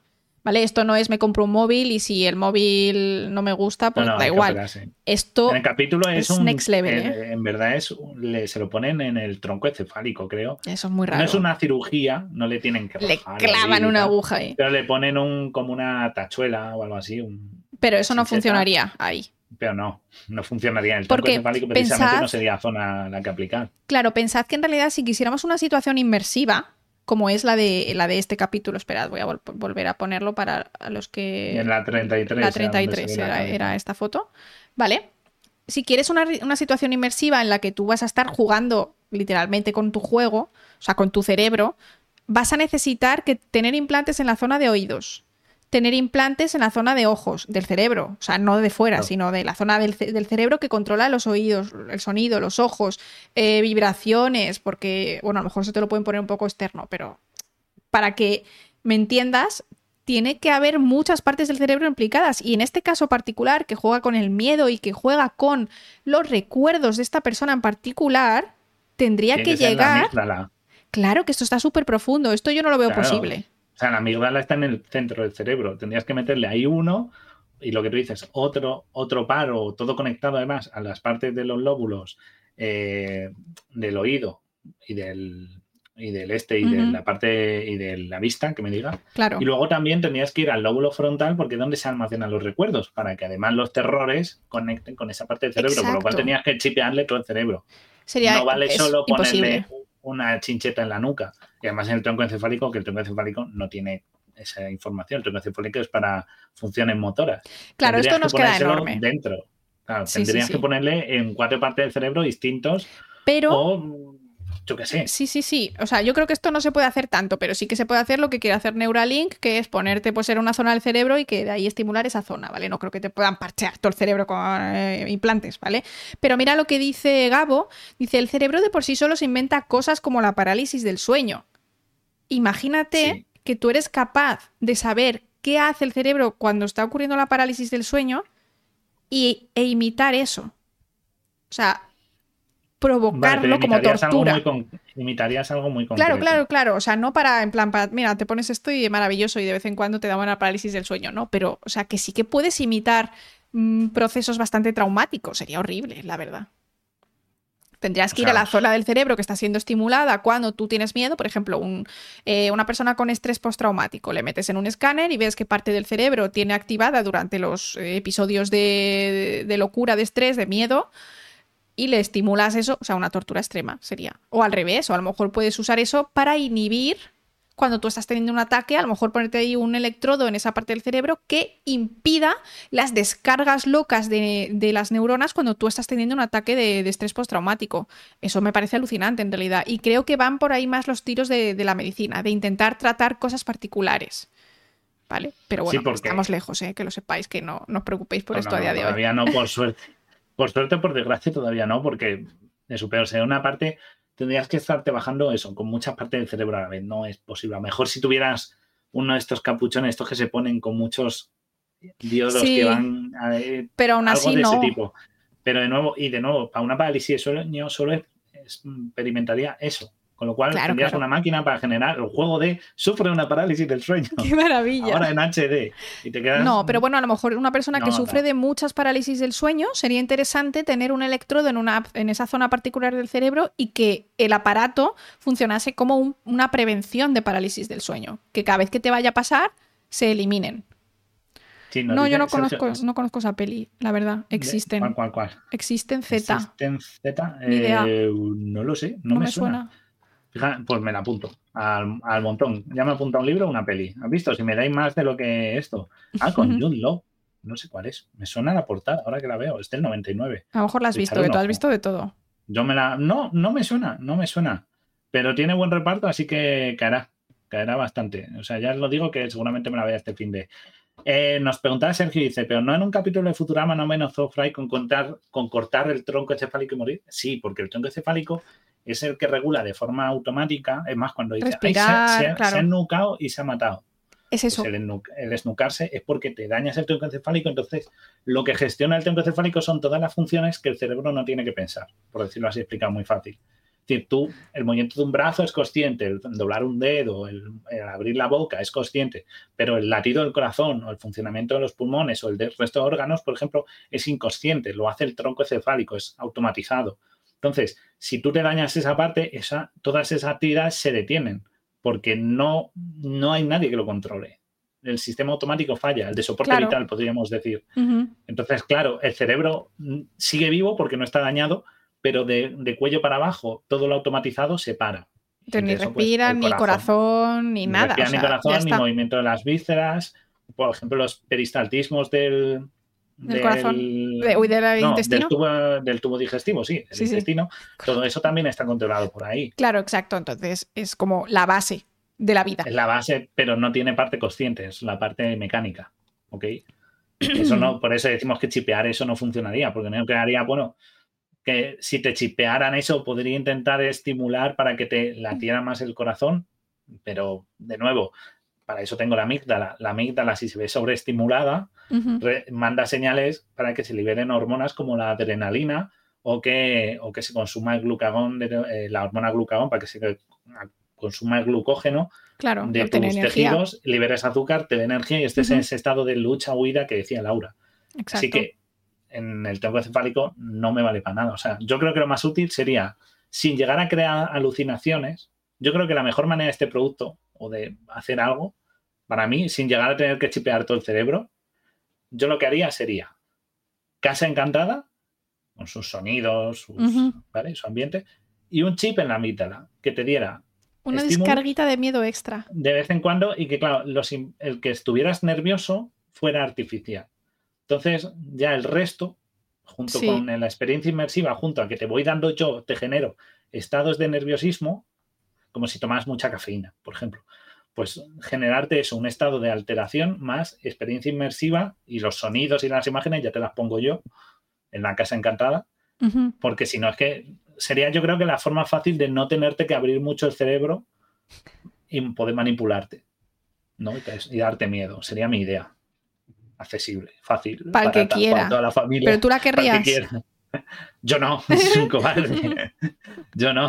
A mí me da un mes y me quedo ¿eh? muñeco. No, no, no, no. no. O sea, fíjate hasta qué nivel yo no, que yo a Minecraft juego en modo pacífico.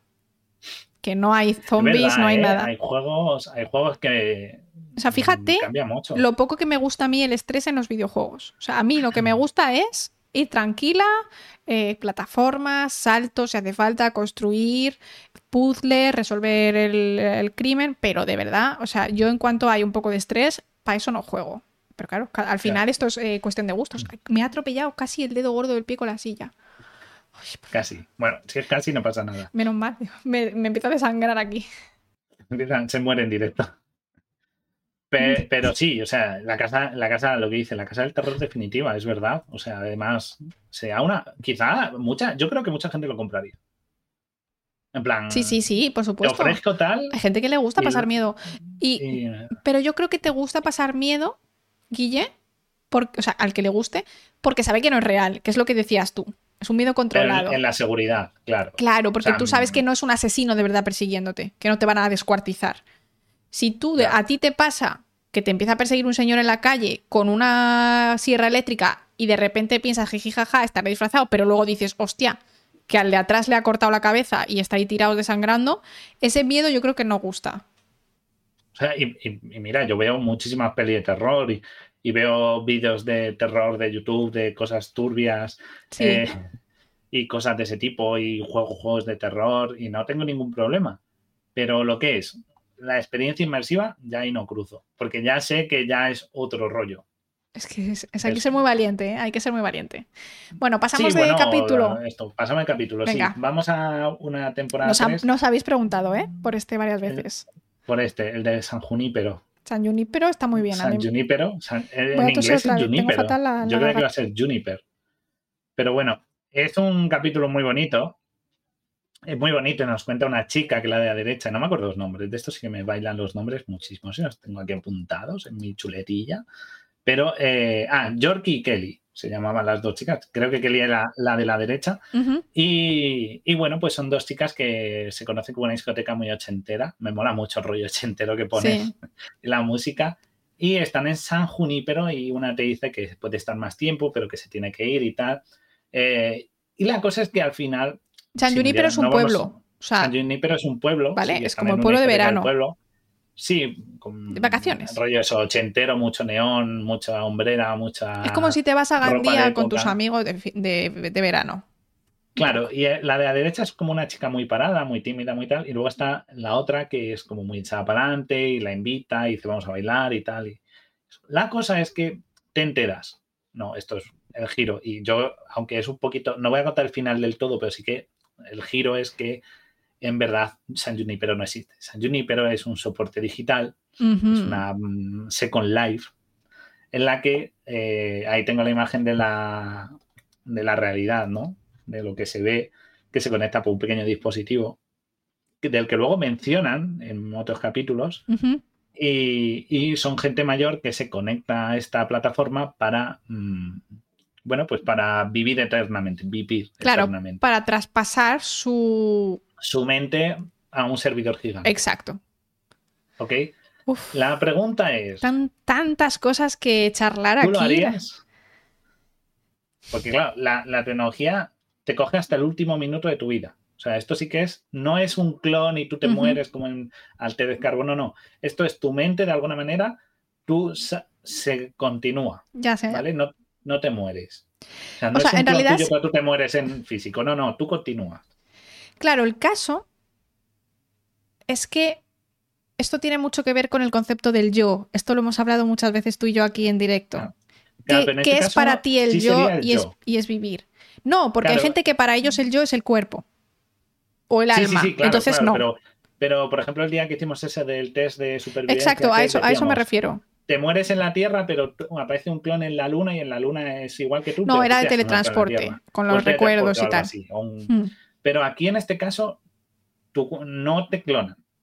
Eh, sigues siendo tú, ¿vale? Digamos que No, no, no, de alguna manera mística exacto. tu cerebro se conecta Pero- a cables o lo que sea. Lo que tienes que entender Vale. es que no todo el mundo considera el yo como sus recuerdos y sus vivencias. Hay gente que considera el yo como una mezcla de eso y su cuerpo, o como una mezcla de eso y su alma, eh, porque esto es una cosa personal, cada uno considera el yo como quiere. Entonces hay mucha gente que no va a considerar que traspasar sus recuerdos sea seguir viviendo. Porque si su cuerpo ha muerto, entonces se considera que ya estás muerto. Y, yo por un lado sí que pienso que yo soy mis recuerdos y mis vivencias, no pienso que, no, no siento que mi yo esté tan asociado al cuerpo, o sea, sí lo está, pero no tan fuertemente. Entonces, puede que sí lo hiciera, pero no sé realmente si yo podría considerar eso al ser un soporte, un server, más que un cuerpo clonado de Laura por teletransporte. No sé si podría realmente considerarlo, porque para mí la vida tiene que estar orgánica, en química orgánica, basada en, en un cerebro, en unas neuronas. Entonces, si a mí me dicen que me hacen el teletransporte y, eso, yo te digo que sí sigo siendo yo, pero aquí yo tengo mis ciertas dudas. Yo aquí, yo me, que me vuelquen. O sea, todo gira en torno a que las dos chicas pues acaban descubriendo que son lo que son, son dos personas mayores y dónde está cada una e intentan conocerse y tal. Y la duda está en que hay que dar permiso para que te vuelquen. Sería como la que nos ha hecho Pedro, una anti-eutanasia. En vez de pedir que te hagan, que te maten, bueno, que te den la capacidad de morir de forma artificial, en este caso que te den la capacidad de ser inmortal de forma artificial. Porque lo que tú dices no es un clon, no es una copia, claro, no eres es algo, unos y ceros. Eres tú. O sea, tu cerebro se transforma, no, no te mueres físico. Que decimos de que seguiría siendo yo. Entonces yo pienso, ¿dónde? No entendí nunca el conflicto de este capítulo, porque dije, al margen de lo de que si no tienes cuerpo, que sea, pero es como, no hay ninguna pega. Es infinita juventud y fiesta. ¿Dónde está? Hoy fiesta, bueno, no es fiesta solo, ¿sabes? Te enseñan que el pueblo de San Junípero, que no solo hay San Junípero, hay o como otros que están como en ambientación de los 90 y de los 2000, porque en momento que una busca la otra y tienes como distintos sets o entornos claro. y tienes y tienes como distintas poder vivir en ellos como si fuera una ciudad normal. O sea, lo que te enseña discoteca por ese rollo ochentero yo diría, venga, vámonos, o sea, vuélcame, ¿dónde está el problema? Vámonos. Y dice, no, porque tengo que cargar con los recuerdos y tal. Y digo, da igual, que me vuelques. Claro, pero en realidad, sí, a ver, entiendo que tienes que pagar o que las personas que tal tienen que pagar y que tienes que reducir cierto nivel de vida cuando estás vivo para poder mantener esto. Entiendo que esa sería la parte negativa por otro lado. Sí, pero imagínate que fuera con un... Eh, que fuera con un solo pago, en plan, mil euros, yo sé, asequible, ¿no? Yo sé, mil euros, dos mil. Y una vez que pagas para adentro y no hay que pagar suscripciones, como lo que aquí cobramos la cuota de entrada. Solo. No sé, pero es que a mí, al ser un soporte digital, lo que me parece es que no sería yo. Porque tú dices que eres yo, pero es que eso es tu definición del yo. Es que eso es lo que, lo que quiero darte a entender. es sin cuerpo, es sin cuerpo sin cuerpo, pero no es un clon de tu mente, no es una copia, no pero no es, un, soporte orgánico, no es un cerebro. Entonces pasa. Sí, porque además al final saca y se ve unos brazos así como con garritas y te enseñan que como que cada, cada cerebro o cada persona volcada en esta plataforma es como un pequeño orbe. ¿Sabes? Como que cada uno no, no te enseña un servidor, sino que cada uno es un dispositivo individualizado, pero es, es un soporte digital. Claro. A ver, yo supongo que lo haría porque quiero decir, why not, es lo que dices tú, no pierdes nada, pero a ver si es como súper caro y es eso, o disfrutar mis últimos años de jubilada viviendo la vida, pues es que yo entiendo que eso no es como...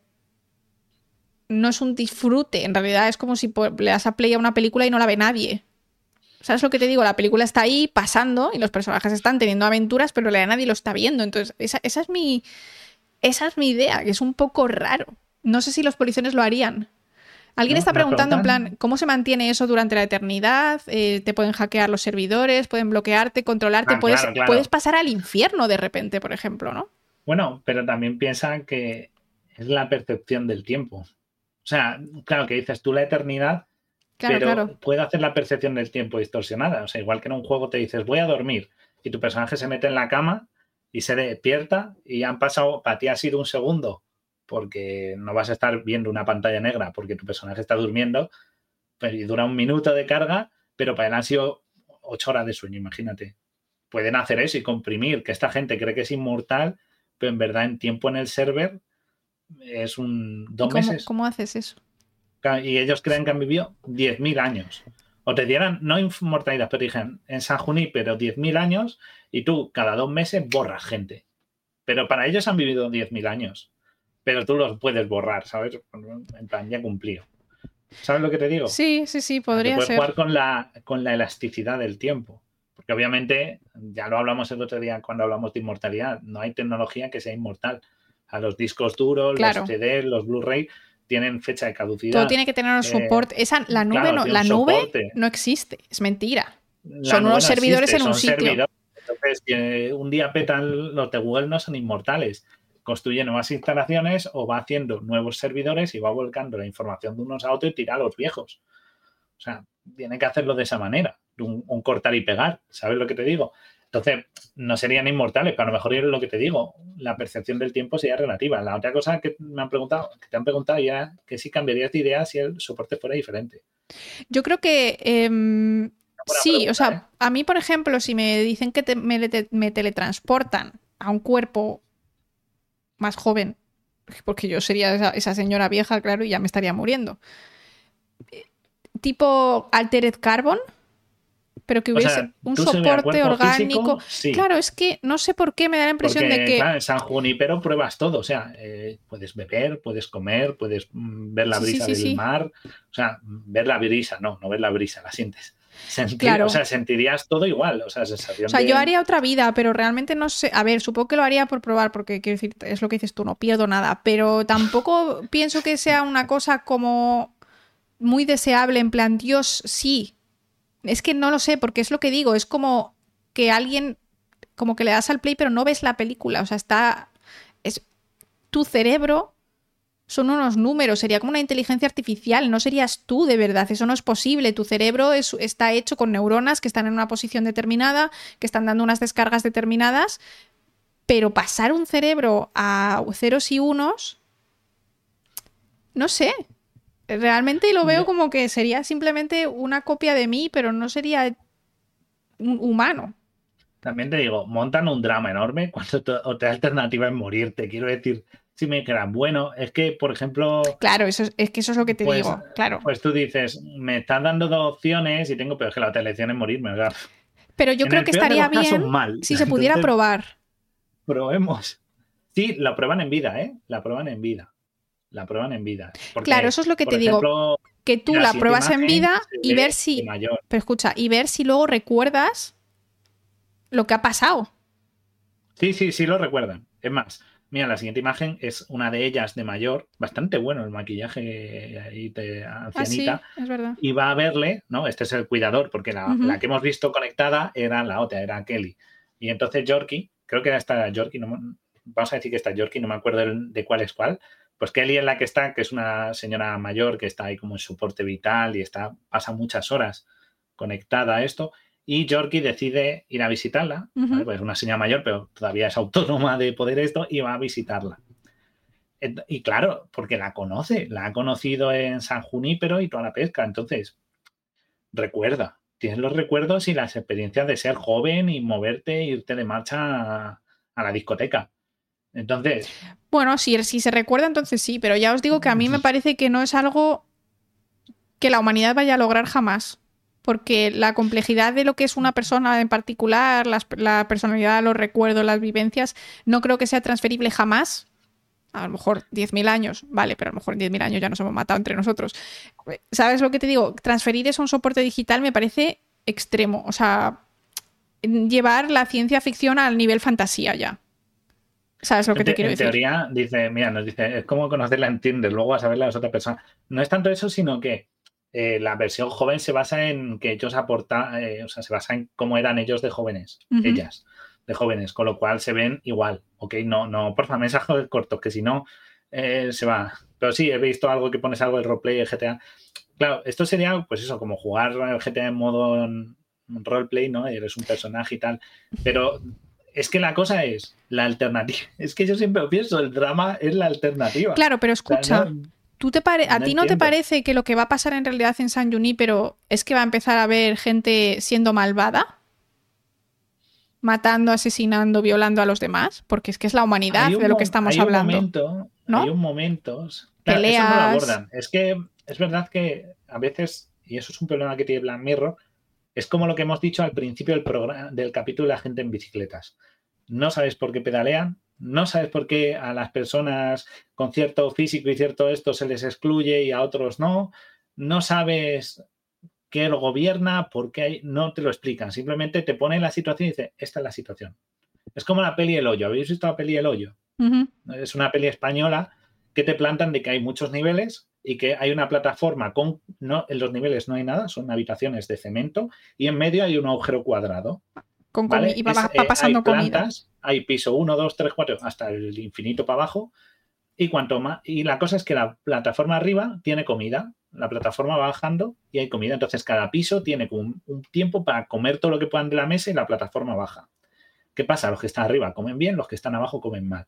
Pero en ningún momento te planteas cómo funciona esa plataforma, ¿Por qué ocurre eso? ¿Qué mantiene? Aceptas la realidad, entras en esa burbuja, ¿no? En ese mundo y ya está. Claro. Entonces dices, no, tú lo que piensas aquí, pero sí que es verdad que hay un personaje, ¿no? Porque aquí te plantean que ya estos son, son una pareja LGTB, son lesbianas, tal, hay un cierto amor entre ellas, no solo amistad, hay amor. Y hay un personaje, un chico que aparece que está como intentando lanzarle ficha a la que es la Kelly, intenta ser un poquito eh, un poquito demasiado chulo. Entonces dices, claro, aquí hay una ley, se ve si... Exacto, a eso me quiero referir, es que... Claro, un programa, porque si te conviertes en... Lo que estaría guay es que tú pudieras elegir...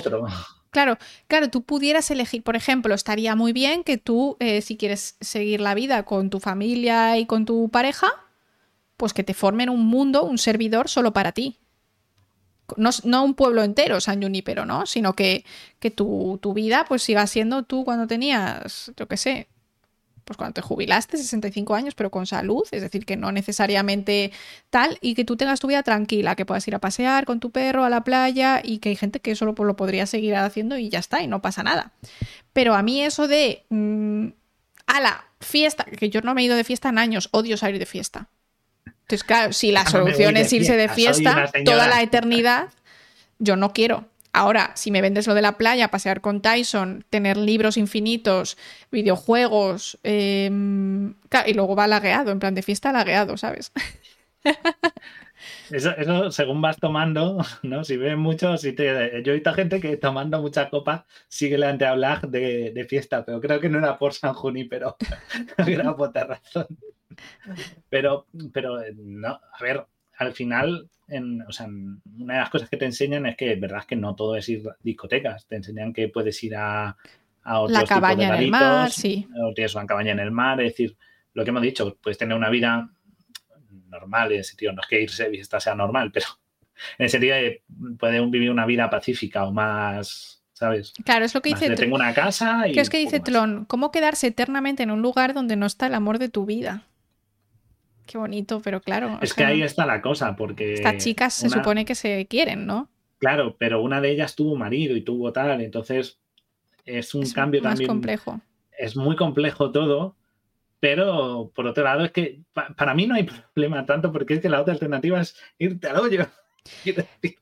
Bueno, pero, pero a lo mejor tu vida la has vivido bien y no y quieres irte al hoyo. ¿Sabes lo que te digo? O sea, hay gente que cuando se muere dice, pues mira, he tenido una vida que ha sido muy feliz, he estado con la gente que he querido y ya está.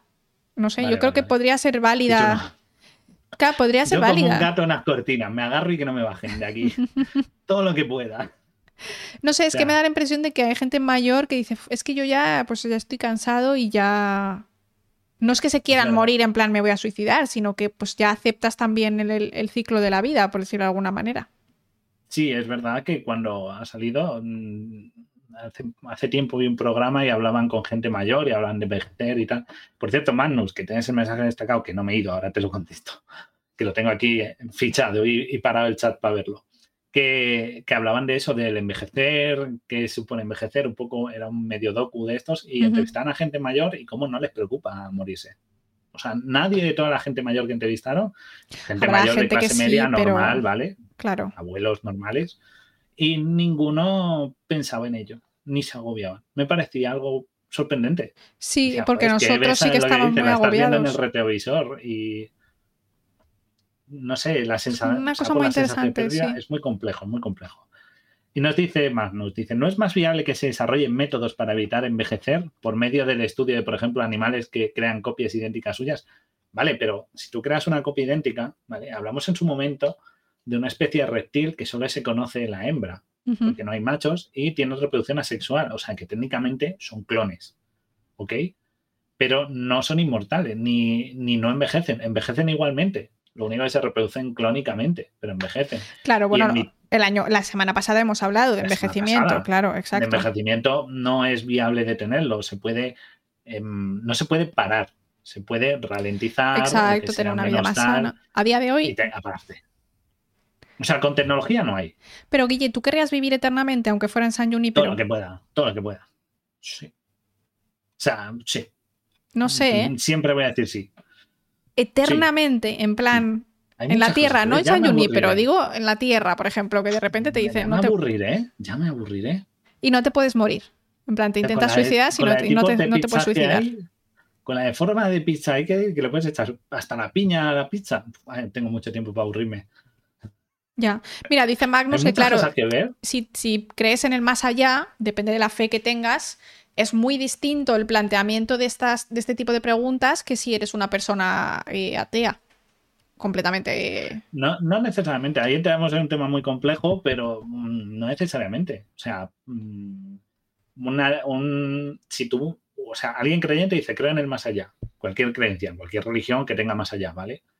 Si tú lo piensas, en verdad estás viviendo en pos de algo o de una. No estoy diciendo que se equivoque nadie, ¿eh? que sea que hay. No, esto es muy personal. lo que sea, cada uno pero puedes vivir condicionado pensando de que siempre vas en pos de una, de una recompensa en, vez de, o de un castigo, huyendo de un castigo, de eso de que no cometer pecados para no ir al infierno, ¿no? En la, en la creencia cristiana, ¿no? que es la que Ostras, ¿te imaginas que crees en el infierno y has sido malo?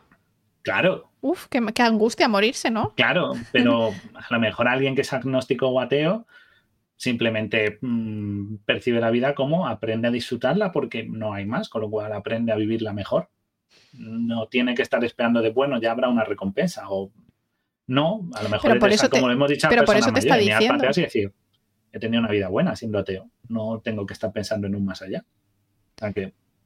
Claro, pero yo creo que sí que eh, este tipo de tu manera de ver el mundo sí que tiene que influir en este. Imagínate que existe una posibilidad de San Junípero. Los, los religiosos. Ya, pero te estoy diciendo es que es, parte del descanso. O sea, no todo lo que tú opinas es la única solución. Habrá gente que dirá que no. claro, habrá gente que dirá que no porque lo que estaban diciendo, por la fe. Si tú piensas que morir es la entrada a, al cielo, al mejor lugar del universo, San Junipero te parece una mierda comparado con lo que te espera en el cielo. Tiene gracia el nombre, ¿no? Porque es San, no es. Podían llamarlo Juniper City o Eternal City. Lo llaman San como si fuera algo un poco un toque divino, ¿no? Pero, pero no sé, es esa creencia, lo que tú dices, si tú has perdido a alguien, gente que se te muere Fabio y tú estás mayor y dices, pues que voy a seguir recordándole mucho tiempo. Pero no sé, eso es de un poco lo que hablamos en la semana pasada, de dónde está tu concepto de memoria y aprender a pasar páginas. Fijaos que hemos empezado lo contrario. al principio de este programa hemos hablado de la persona que había perdido a alguien y lo crea eternamente para su disfrute. En la vida, no eternamente, en, la, en vida lo crea en vida, bueno, porque ya se va a morir, pero ella lo coge para estar, no tener esa pérdida. Exacto. Y sin embargo, aquí, que les dan la opción de ser ellas mismas las inmortales, una de las grandes pegas es que eh, tienen recuerdos, o sea, es como que quieren morir porque esto. Y al final es, complejo. O sea, se resuelve bonito, es uno de los capítulos más bonitos, es muy, muy bonito, muy romántico. A mí me gusta mucho de esto de llorar un poquito al final pero, pero, la foto, ¿verdad? Esta es la buena. Pero, eh, obviamente tiene final feliz, porque este capítulo, esa es la idea. Pero te da la idea del recuerdo, de... Exacto. Mm, eh, los recuerdos es lo que hacen que no quieran seguir viviendo, mientras que la otra lo único que la mantiene con vida es poder seguir disfrutando un recuerdo. Y aquí el motivo para quererse morir o no conectarse a San Junípero, es, la culpa es tener recuerdo. Es como lo contrario. Sin embargo, la tecnología es muy parecida. Volcar, es como la. Esta es es que lo ideal. sería que tú... 2.0. Claro, pero lo ideal sería ir a San Junipero con todos tus recuerdos. Sí, sí, sí. O sea, en plan que de repente yo voy y soy, ah, ah, pues vuelvo a ser joven, qué bien. Pero he vivido todos estos años de vida. O sea, ayer tenía el pelo blanco y ahora otra vez tengo 25. ¿No? Claro, o sea, sí, porque además eso, que es eso otro punto, en plan, además, joven y radiante, venga, para adentro. Hay, hay, un chaval que sale que tiene pinta como así como del típico nerd ochentero con gafas, ¿sabes? El, el look este de, ¿no? Sí. de las pelis ochenteras muy de, de instituto, ¿no? Y, y, está como, wow, es, es, es el Pac-Man. Creo que están jugando al Pac-Man o en el Space Invaders y tú, ¿te haces inmortal para jugar al Pac-Man? en plan, no ¿Por sé, no? tío, vuélcate esa Junípero para jugar al Pac-Man, quiero decir. Pero ¿por qué no? Eh, es curioso. Yo, es que yo no. "Joder, macho". Claro, pero es que es lo mismo que he dicho yo. O sea, a mí dame miles de libros, dame algunas películas que me gustan, un Minecraft infinito, en plan, imagínate un server que no se acaba jamás, que yo puedo seguir construyendo y que además no hay monstruos, y una playa para pasear a Tyson. Es que yo, yo a mí me gusta mucho la vida, mm, eh, la rutina.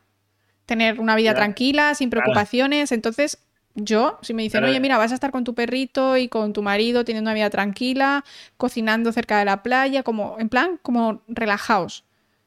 Y sí, y Es para como- mí eso incluye, pues eso, leer un libro tranquilamente o jugar el mismo videojuego que es mi favorito y que quiero estar ahí.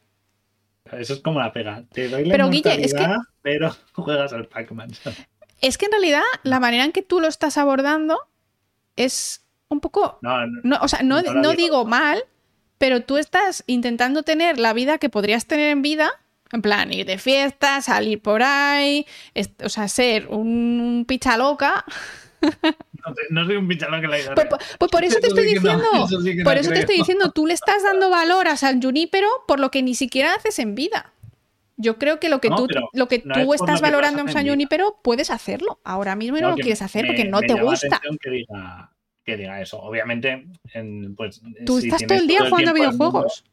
no, pero si tienes todo el tiempo del mundo, sí que es verdad. Y aquí, como parece que no tienes dependencia de ningún recurso, porque ahí en la Claro. foto que has puesto, de repente tienen un jeep y una casa en la playa. Porque, Sí, sí, sí.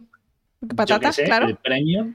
Claro, pues sí, es como todo. Si al final tienes recursos ilimitados y tal, y no tienes ninguna responsabilidad, la vida no enfocas de otra manera. Es que a lo mejor teniendo y teniendo. Pero a ti no te gustan tus videojuegos que tú juegas todo el- a todas bien. horas. Por ejemplo, todas las tardes cuando llegas a casa no te gustan. Sí, sí. Y los Sí, y- muchísimo. Y, Y, y algunos al- que lo, y algunos que lo rejuego. por eso no te estoy no. diciendo. Pero, pero que teniendo tiempo infinito, al final harías cosas. mm, Sí, pero también que harías esas que te vida gustan.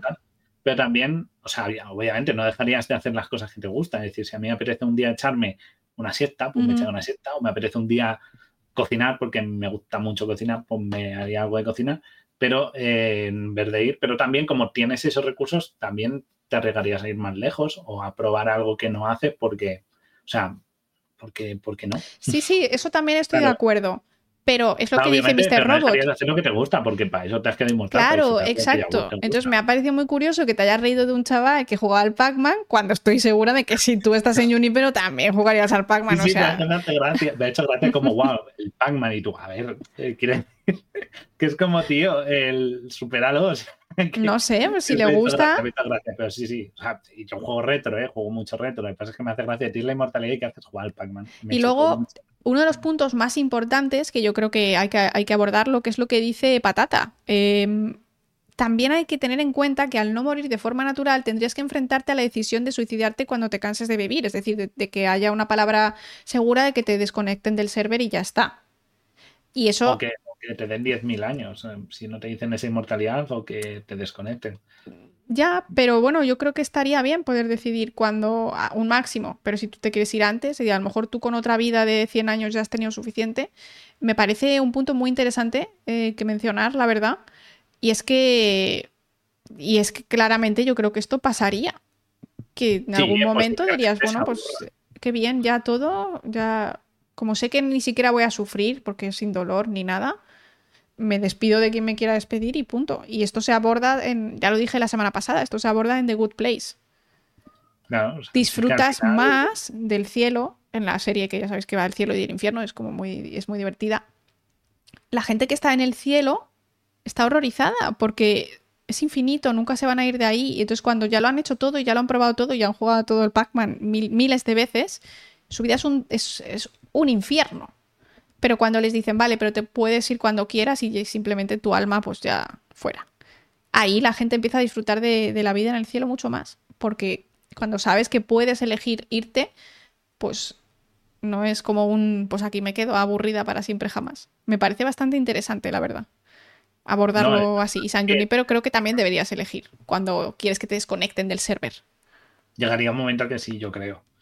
No, pero como no lo explican, porque de nuevo, claro. en la que te mueves, no te explican de si qué pasa con esos servers, qué pasa si les desconectan, qué pasa si hay alguien que empieza, pues eso, y dice, mi, pues mi hobby es matar gente, así que voy a ir por el server haciéndome, voy a hacer como el GTA tanque y a disparar a la gente. Subirme un tanque y disparar a la gente. Pues ¿Qué hace con eso? No, no te lo explican. No sabes incluso dentro del propio San Junípero hay admins. A lo mejor hay policías de esta empresa que están conectados y vigilando y pueden coger a una persona y decirle, pues te borro, o te baneo, te bloqueo tu personaje y te quedas ahí quieto. O sea, no lo enseñan, no lo enseñan. Claro, yo creo que tendría que tener algún tipo de control, porque si tú tienes, el, la, se supone que tú tienes el libre albedrío, albedrío, no sé. albedrío. Albedrío, por favor, que no me salía la palabra. Entonces, si tú puedes hacer lo que quieras, otros pueden hacer lo que quieran y pueden, pueden usarlo para el mal. Claro. Es interesante que a eso habría que controlar. Sería como un nuevo estado. Es que en realidad es como más de lo mismo. Porque sí que te enseñan que se topan con otros usuarios de esta plataforma, porque bueno, es como se conocen las protas. Con lo cual no es como te dicen que tienes cada uno un ser, lo que tú dices, un server para mí sola de Minecraft y solo vivo yo. Entonces, claro. el resto no, en verdad se mezclan, con lo cual van a subir, va a haber interacciones, va a haber problemas, va a haber amistades, va a haber odios, va a haber rupturas, no loges. Sí, sí. Es, o sea, es algo muy, muy, muy complejo. Es muy interesante, la verdad. Plataformas como Second Life y cosas de esta, tal, que tiene que haber admin y gente que controle para que no se desmadre, porque si no, esto sí, sí, no tiene control.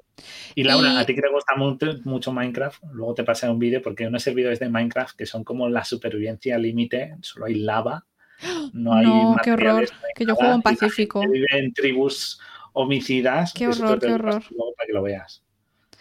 Bueno, y yo creo que para cerrar la última pregunta, la que dice Blazgat, si pudieses resetear tu vida para vivir una nueva, ¿qué preferirías? ¿Morir o probar otra vida?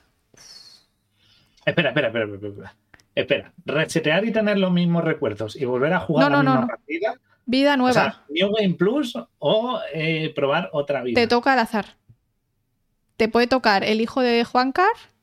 Repetimos. Pero conservo los recuerdos. O sea, conservo mis recuerdos. O te puede tocar ser una señora en Nigeria con 17 hijos. Pero yo puedo repetir. Pero yo sé que. No, no, repetir, Guille no. No, no, no. No había al azar. Es como la reencarnación esta cuando se habla, ¿no? En la, cuando hablaban en la mitología hindú, de que te reencarnas pero no recuerdas nada del anterior. Eso. Pues me da igual. Porque no lo voy a disfrutar. Ya, pero. O sea, aquí tienes que ver también. Si me muero, no lo voy a disfrutar. Si me voy al hoyo, no lo disfruto. Y si me reencarno, no me voy a acordar de nada, con lo cual lo disfrute, lo pase bien, no voy a ser consciente comparado, no voy a ser yo, va a claro. ser señora X en no sé dónde X. Pero a lo mejor no, no nace nadie. Me es indiferente. ¿Quién te dice ahora que no nos estamos Vale, pues venga, señora X, pero recordando lo que era Guille. Sí. sí. Hostia. No, yo no. Sí. Neo Game Plus, pero con. Y, te voy a decir, y yo te voy a decir por qué no. O sea, yo te voy a decir por qué no. Porque hay. De, toda la gente que hay en el universo que nace, en el mundo, de, de la Tierra, voy a decir de España, de la Tierra, los que estamos como estamos, que somos tú y yo y algunos polizones, entiendo que algunos estarán peor y algunos estarán mejor, pero la media es un porcentaje tan pequeño, hay tantísima gente tan miserable, hay tanto sufrimiento, hay tanta hambre, incluso que ahora es el momento de menos sufrimiento que hay en la, en la historia de la humanidad. Pero es que la probabilidad de que te toque ser una chavala en medio de una tribu de no sé dónde, ablación, Amigo, yo lo siento. La alternativa es morirte. es, o muerte segura o un 10% de que te caiga bien. Pero un sufrimiento. En, la, buena. Pues ante, ante una derrota segura, yo siempre he dicho, los mejores apostadores son los que no tienen nada que perder. ¿Entendéis? O es que una vida de sufrimiento yo la veo muy mal. ¿eh?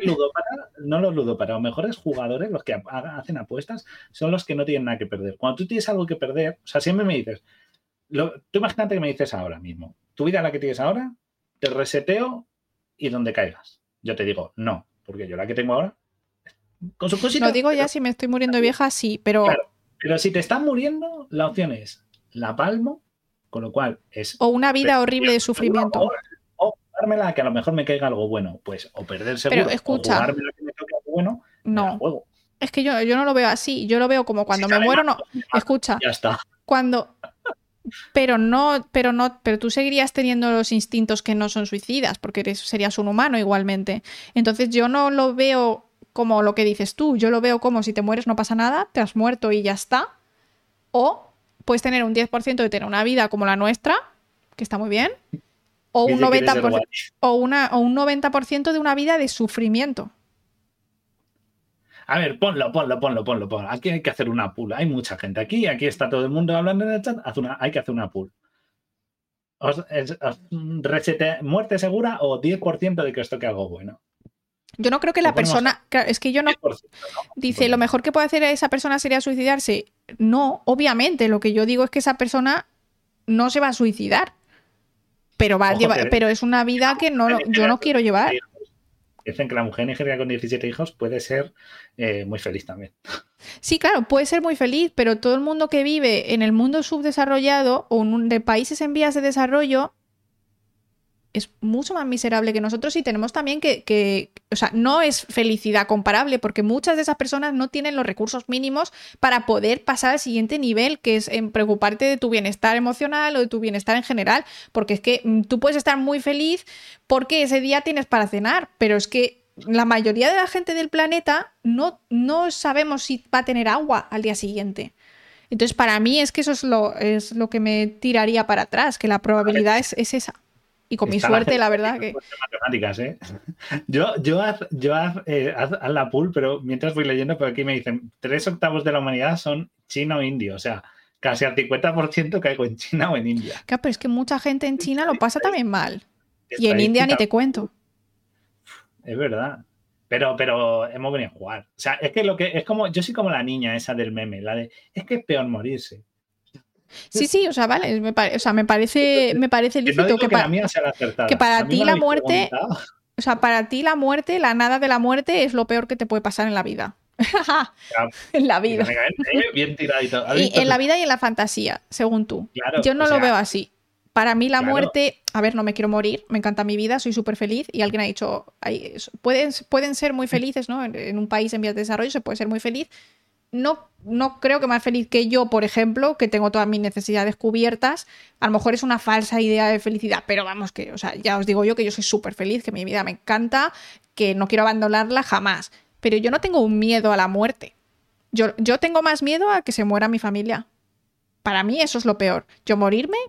No es, un, un miedo. Yo lo, yo lo razono así. No digo que yo esté en lo correcto. Yo solo razono que si me das San Junípero o un reseteo tal o la nada, pues vamos a jugar. En el peor de los casos voy, a volver a caer en la nada, ¿sabes? Pero vamos probando. O sea, yo qué sé, si sale mal, pues mira, yo soy consciente de que puede salir mal.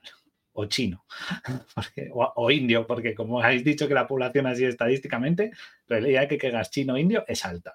Vale. Pero bueno, un chino o un indio pueden vivir muy bien, pero también pueden vivir muy mal, claro. Un jeque indio de estos que. ¿Jeque indio? ¿Hay jeques indios? No sé. No sé, no he ido a India. Supongo que habrá algún. No, jeques no, eso es árabe. Em, Ricos. No sé. Ya está. Puede ser un indio rico que colecciona tigres y coches, las dos cosas, porque en India hay muchos tigres. No sé lo que hacen los ricos indios, supongo. Y, o puedes caer en la pobreza, sultán. o te caes o caes en la pobreza, ¿vale? Pero lo otro es la nada, entonces, por probar, es que no es una probabilidad de fallo seguro. Ya, pero no sé. Es una Es que yo no creo que morirse sea tan horrible, la verdad. Que sí, sí, entre terribles sufrimientos, o, vale, pero en plan, bueno, pues me, doy en la cabeza, no me entero, me muero. yo me importa. Warhammer, a veces te dicen, solo salvas al 6 y dices, pero lo tiras igualmente el lado, ¿a que sí? Pues efectivamente. Sí, pero si, pues si sacas del 1 al 5 es es a lo Ya mejor una vida en la que no tienes acceso a los recursos básicos. Alguien ha dicho ahí ya, pero si no conoces, por ejemplo, si no conoces el chocolate, no sabes lo que te estás perdiendo. Pero es que cuando mejor- hablamos de recursos básicos, es diferente. Una persona que no tiene acceso a eh, un lugar seguro toda su vida, una familia que, que- que sus padres que le protejan, obtener comida todos los días, obtener agua e higiene todos los días. Esos, esos recursos básicos es lo que va a impedir que tú estés feliz. Y esto es, es una definición que, bueno, pues la eh, Organización Mundial de la Salud, todas las todo el mundo que intenta luchar por la igualdad intenta que todo el mundo en el universo, la en la Tierra, tenga estos recursos mínimos. Y lo que yo estoy diciendo es que la probabilidad de salir en un lugar donde no vas a tener los recursos mínimos es alta. Entonces, no digo que no puedan ser felices en momentos particulares, pero digo que su vida es una vida muy dura que yo no querría vivir. Y que me, ahí me- también puedes entrar en el debate de, claro, como me voy con mis recuerdos y yo tengo el recuerdo de que para ir al instituto o podía ir en autobús y estaba cerca, ahora tengo que ir andando 30 kilómetros y, mm, y en una zona peligrosa y no sé qué. Vale, lo que tú dices, eh, tengo unos recuerdos de tener, disponer de unos recursos de mantenimiento, de comida, no sé qué, y ahora no. Bueno, eso se puede hacer duro, no digo yo que no, Pu- puede ser, o sea, quiero decir, el, ahí también entraría el de si conservas recuerdos o no, pero teniendo esos recuerdos dices, mm, no sé, yo no lo haría. Me parece. lo que no han sé. dicho, es que esto, claro, esto es un poco concepción de la vida, ¿eh? Bueno, lo que tú dices, dice, pues a mí no me importaría morirme o no me tal, y hay quien dice, pues yo sí, Claro, es que tú- y a ver qué Claro, pasa. es que, es que para ti, que también es válido, es no morirte bajo ningún concepto. Entonces, ya está. Suele ser cómo funciona estar vivo. Claro, mm, pero no, pero en realidad para muchos la vida, estar vivo funciona también aceptando el ciclo de la vida. Eh, Que es que nos vamos a morir y que no pasa nada por morirnos y Sí, que sí, ya está. claro, pero, pero si me das unas opciones, pues te digo, vamos a jugar. Vale, vale. O sea, quiero decir, Japón pare- me está parece haciendo isekais y animes de isekai que va de esto. De gente que se muere y le dicen, ¿te mueres o mundo de fantasía? Y todo el mundo dice, mundo de fantasía. Pues, y, ahí, y ahí salen, y ahí, y ahí a lo mejor salen siendo el último de la fila. Luego pa- pasan cosas, pero, pero dices, mm, esto o lo otro. Y dices, pues hombre, si me das a elegir, pues no, lo uno ya lo tengo claro por dónde van los derroteros. Vamos a probar por lo otro. Sí, sí, me parece, me parece guay. casos, Sí, sí. Lo que pasa es que no nos encontraríamos de nuevo. No habría un podcast, el camarote de Darwin Bueno. en indio, ¿te imaginas? te imaginas, en indie hablando ahí. Sí, sí. Cada, a lo No mejor cada uno tendríamos que un idioma, que sabes que allí tienen muchos idiomas diferentes. Pero también piénsalo, piénsalo de, yo es que tengo ahora esto y a lo mejor tal, o piénsalo de, pues a lo mejor conoces a gente más interesante o no, o vives otra época, porque bueno, damos por hecho que acabaría en la misma época. Pero ¿y si vives otra época o vives más En la Edad Media. Claro, Uy, la Edad Media, qué horror. experimenta el medievo, No, no, no, no, no, no. la promoción. Da igual donde salgas, en la Edad Media ni aunque te toque rey.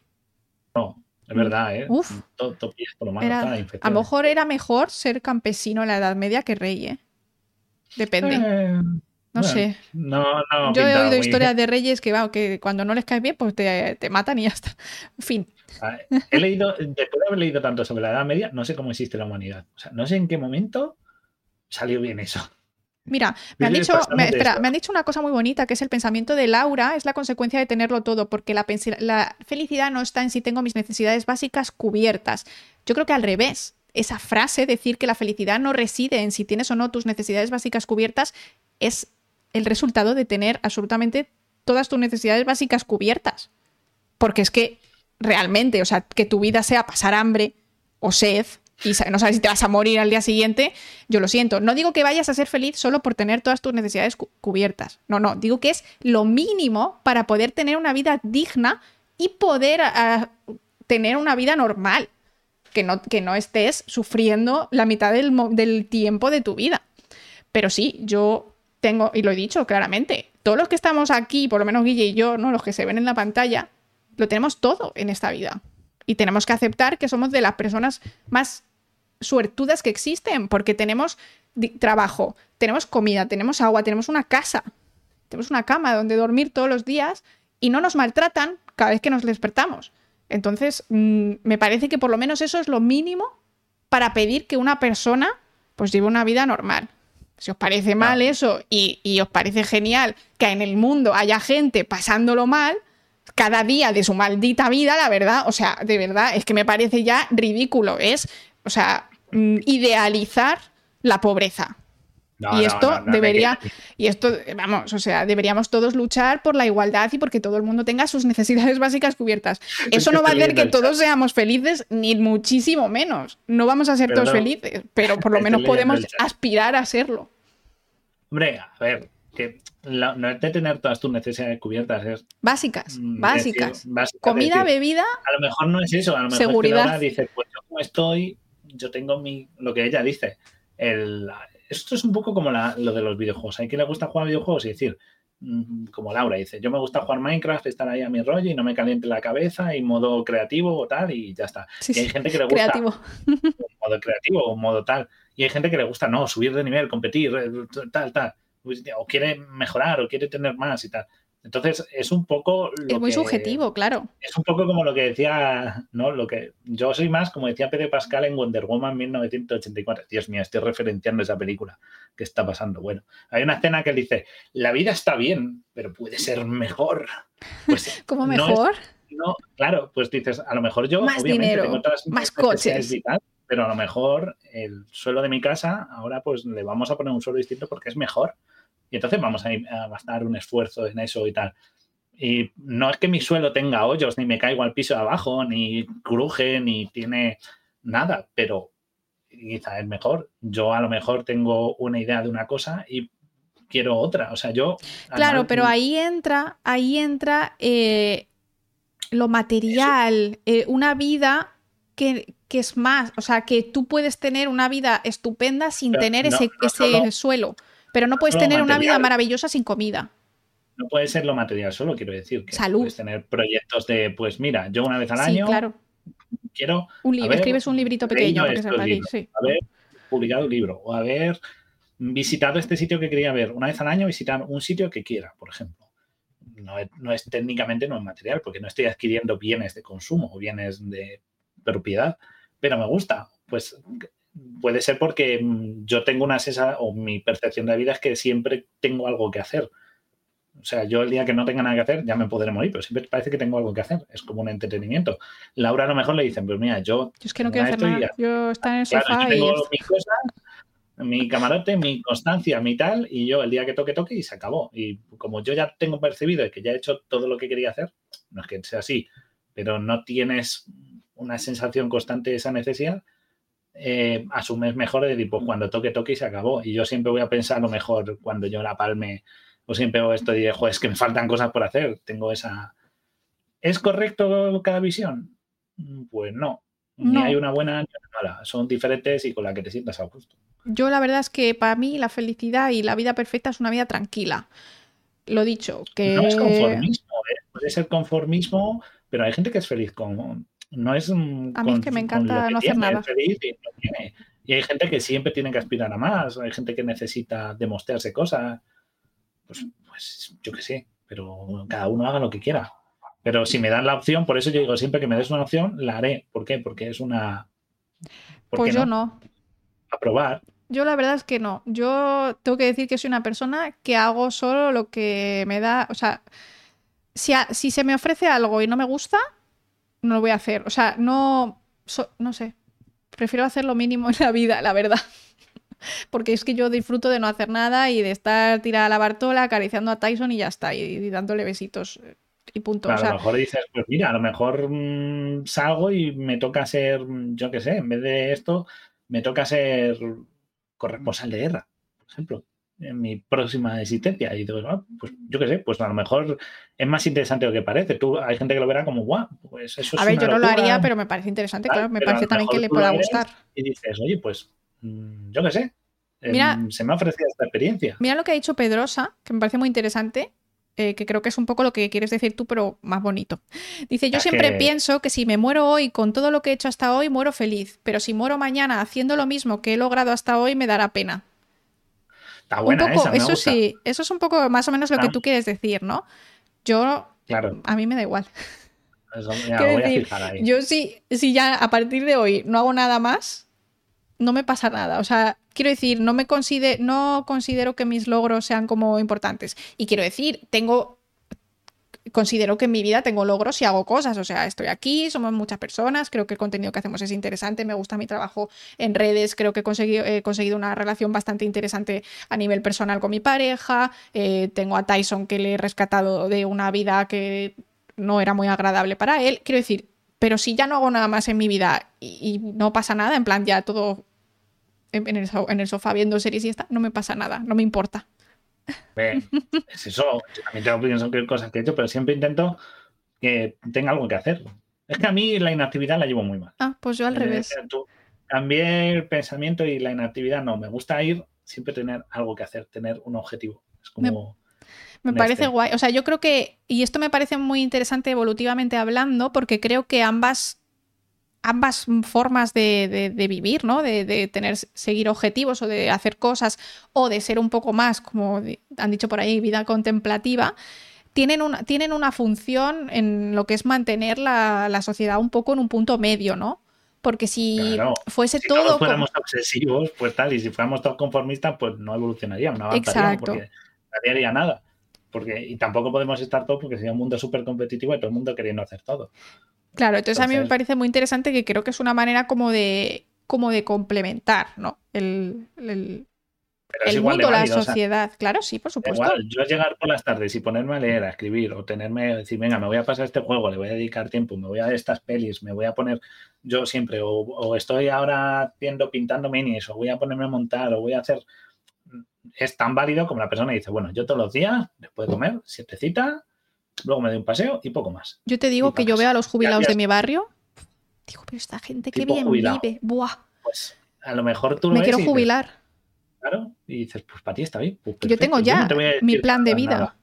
Pero a mí me, parece que tener objetivos te mantiene en marcha, porque siempre tienes algo por lo que estar haciendo algo.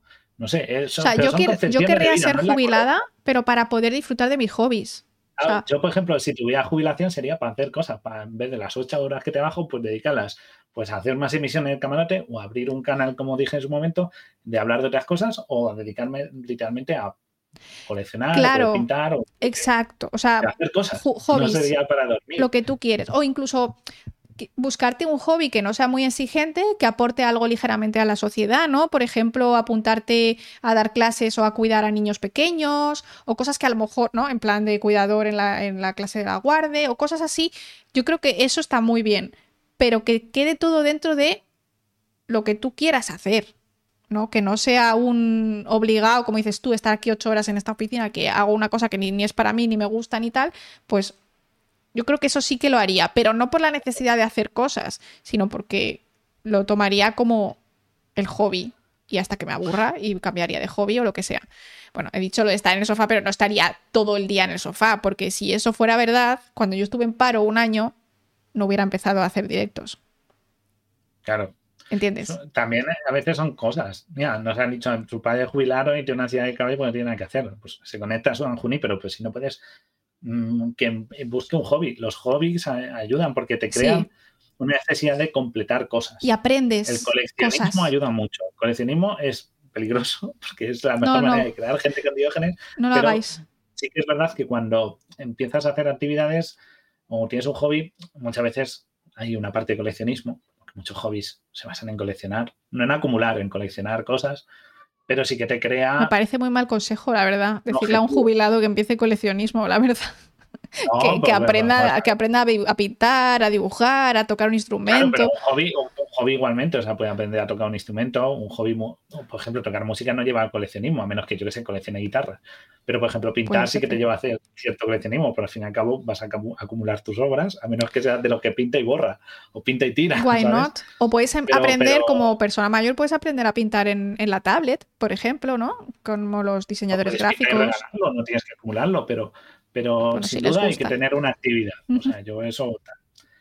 Pero que no está mal, que es, esto. Por eso yo siempre digo, cuando salen estas cosas como San Junípero y tal. Fijaos, yo San Junípero sí me metería. He dicho, yo a muerte. Si en ese capítulo a mí me dan esta tecnología, a muerte me meto en San Junípero. Ni me lo planteo. Digo, ¿cuánto es la entrada? Pónganme dos. Para repetir. Yo te voy a decir una cosa. Seguramente si existiera algo tipo San Junípero, ni tú ni yo nos lo podríamos pagar. Ya, ya, sale, sale que esto es caro, ¿eh? Ahí hay mucho. Claro. Pero bueno, pongamos que fuera algo, mm, ¿no? Algo hasta así para toda la sociedad y tal. Te había unos servers enormes de Google. Eh, eh, pero, pero, por ejemplo. Guille, estás patrocinado por la industria de los fascículos. O sea, es que lo tuyo es increíble con el tema del coleccionismo. O sea, de todos los hobbies que, existen, se está ocurriendo uno muy raro. De fascículos de coleccionar, no he coleccionado. Siempre que colecciona algo ha sido por mi cuenta, no con fascículos. Creo que. Mm, ya, ya, era una, broma, pero por el tema del coleccionismo.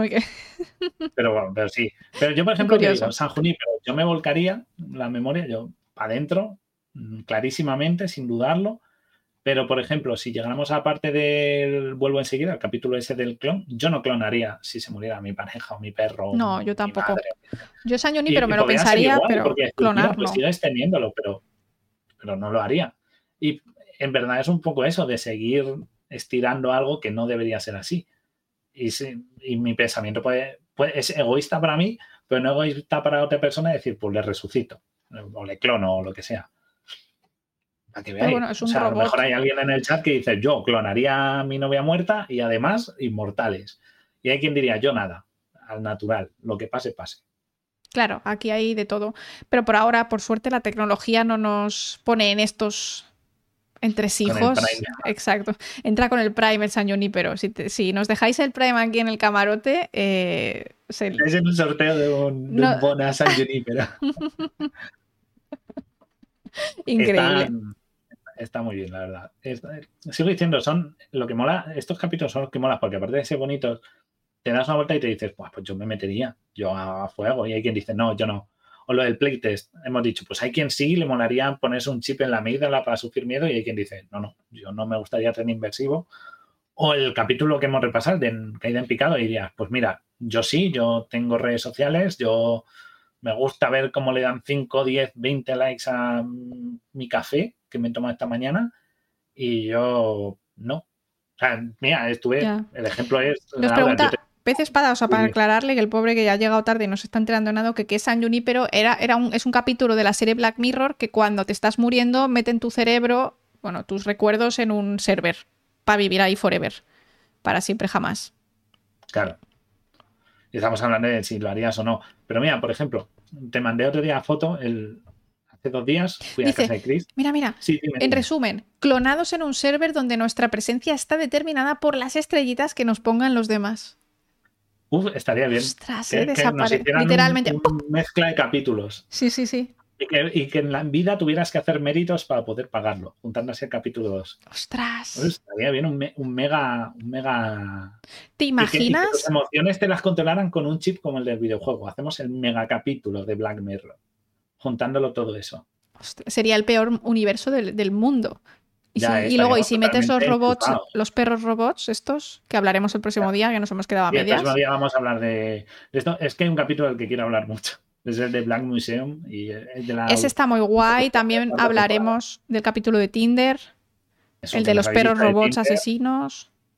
Hablaremos de vosotros porque los tenemos todos preparados, porque he adelantado deberes de cara a las obras para no poder faltar con vosotros, para que veáis. Así que está todo ya hecho de deberes. Sí, sí, pero, eh, pero eso, me gustan mucho estos capítulos porque tú los ves y te pones a plantear y te pones a darle una vuelta y que si no, que esto sí, que esto no.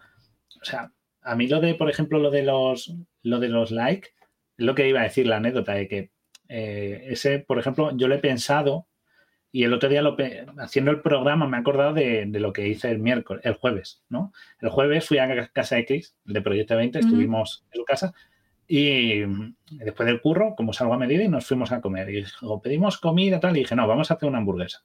Una hamburguesa bien casera. Vamos a comprar el pan, la cebollita, el tomate, vamos a cocinarla. Y le hice una hamburguesa que estuvo buenísima. Estuvo, vamos, tú la has visto. pero yo le pasé, por ejemplo, la foto a Laura en plan, mira, tal, pero para Laura que la viera. Pero yo no, no, en ningún. Él, sin embargo, yo le dije, hazle una foto, y además la foto que te pasé es porque la puse así, la presenté como si fuera. Si queréis, la subo a Twitter, pues da igual. No sé, es una hamburguesa normalita. tampoco aporta nada, es una hamburguesa normal, o sea, estaba muy buena. Muy buena, muy buena, pero no tenía nada especial. Pero la presenta así con sus patatas, su tomate en rodajitas finas, ¿sabes? Muy, foto de. Que lleva como 10 minutos hablando de una hamburguesa. Por favor, acaba la historia. tengo hambre. Yo también tengo hambre, por eso quiero que acabes. Y, yo le dije, hazle una foto si quieres para redes y tal. Porque él usa más Instagram y él publica cosas en Instagram, pero yo no. Entonces, mm, es un poco como lo del caída en picado. Hay gente a la que en el capítulo, ojo, es que necesito cuatro estrellas, soy un 3,5 y tal. Y hay otros que dicen, yo soy un una estrella o cero estrellas. ¿Qué más me da? No, no me importa que me puntúen. Claro. Porque a mí me importa comer hamburguesa porque es la hora de comer y tengo pensamiento de hambre. Qué hambre, de verdad. Es que, es que digo, ¿por qué me estoy muriendo? En cuanto has empezado a hablar de la historia, me he acordado de la foto y digo, Dios mío. Croquetas o muerte, totalmente de acuerdo. O sea, por favor.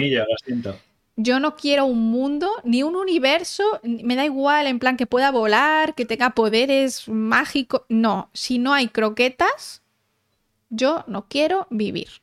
O sea, Laura, a ti te dan tecnología PCR instantánea y uso de CRISPR-Cas eh, sin tener que echar horas ahí trabajando, pero en un universo sin croquetas. ¿Compras? No, es que te voy a decir una cosa. Lo ha tenido que pensar, se lo ha pensado. No, no, no, he dicho que no. O sea, no, no, estaba esperando a ver si decías algo más. Yo digo que no, porque es que a mí me encanta comer. O sea, para mí el mejor placer de esta vida es mm, cuando comes con tu familia, con tus amigos, un plato que está rico. Ir a comer a un restaurante y decir, ole, qué rico está. Más que la PCR y más que el CRISPR. Claro. a mí me encanta la ciencia ficción y me encanta la ciencia, pero los placeres terrenales, los que realmente generan eh, hormonas y neurotransmisores de la salud en mi vida, en mi cerebro, son los buenos.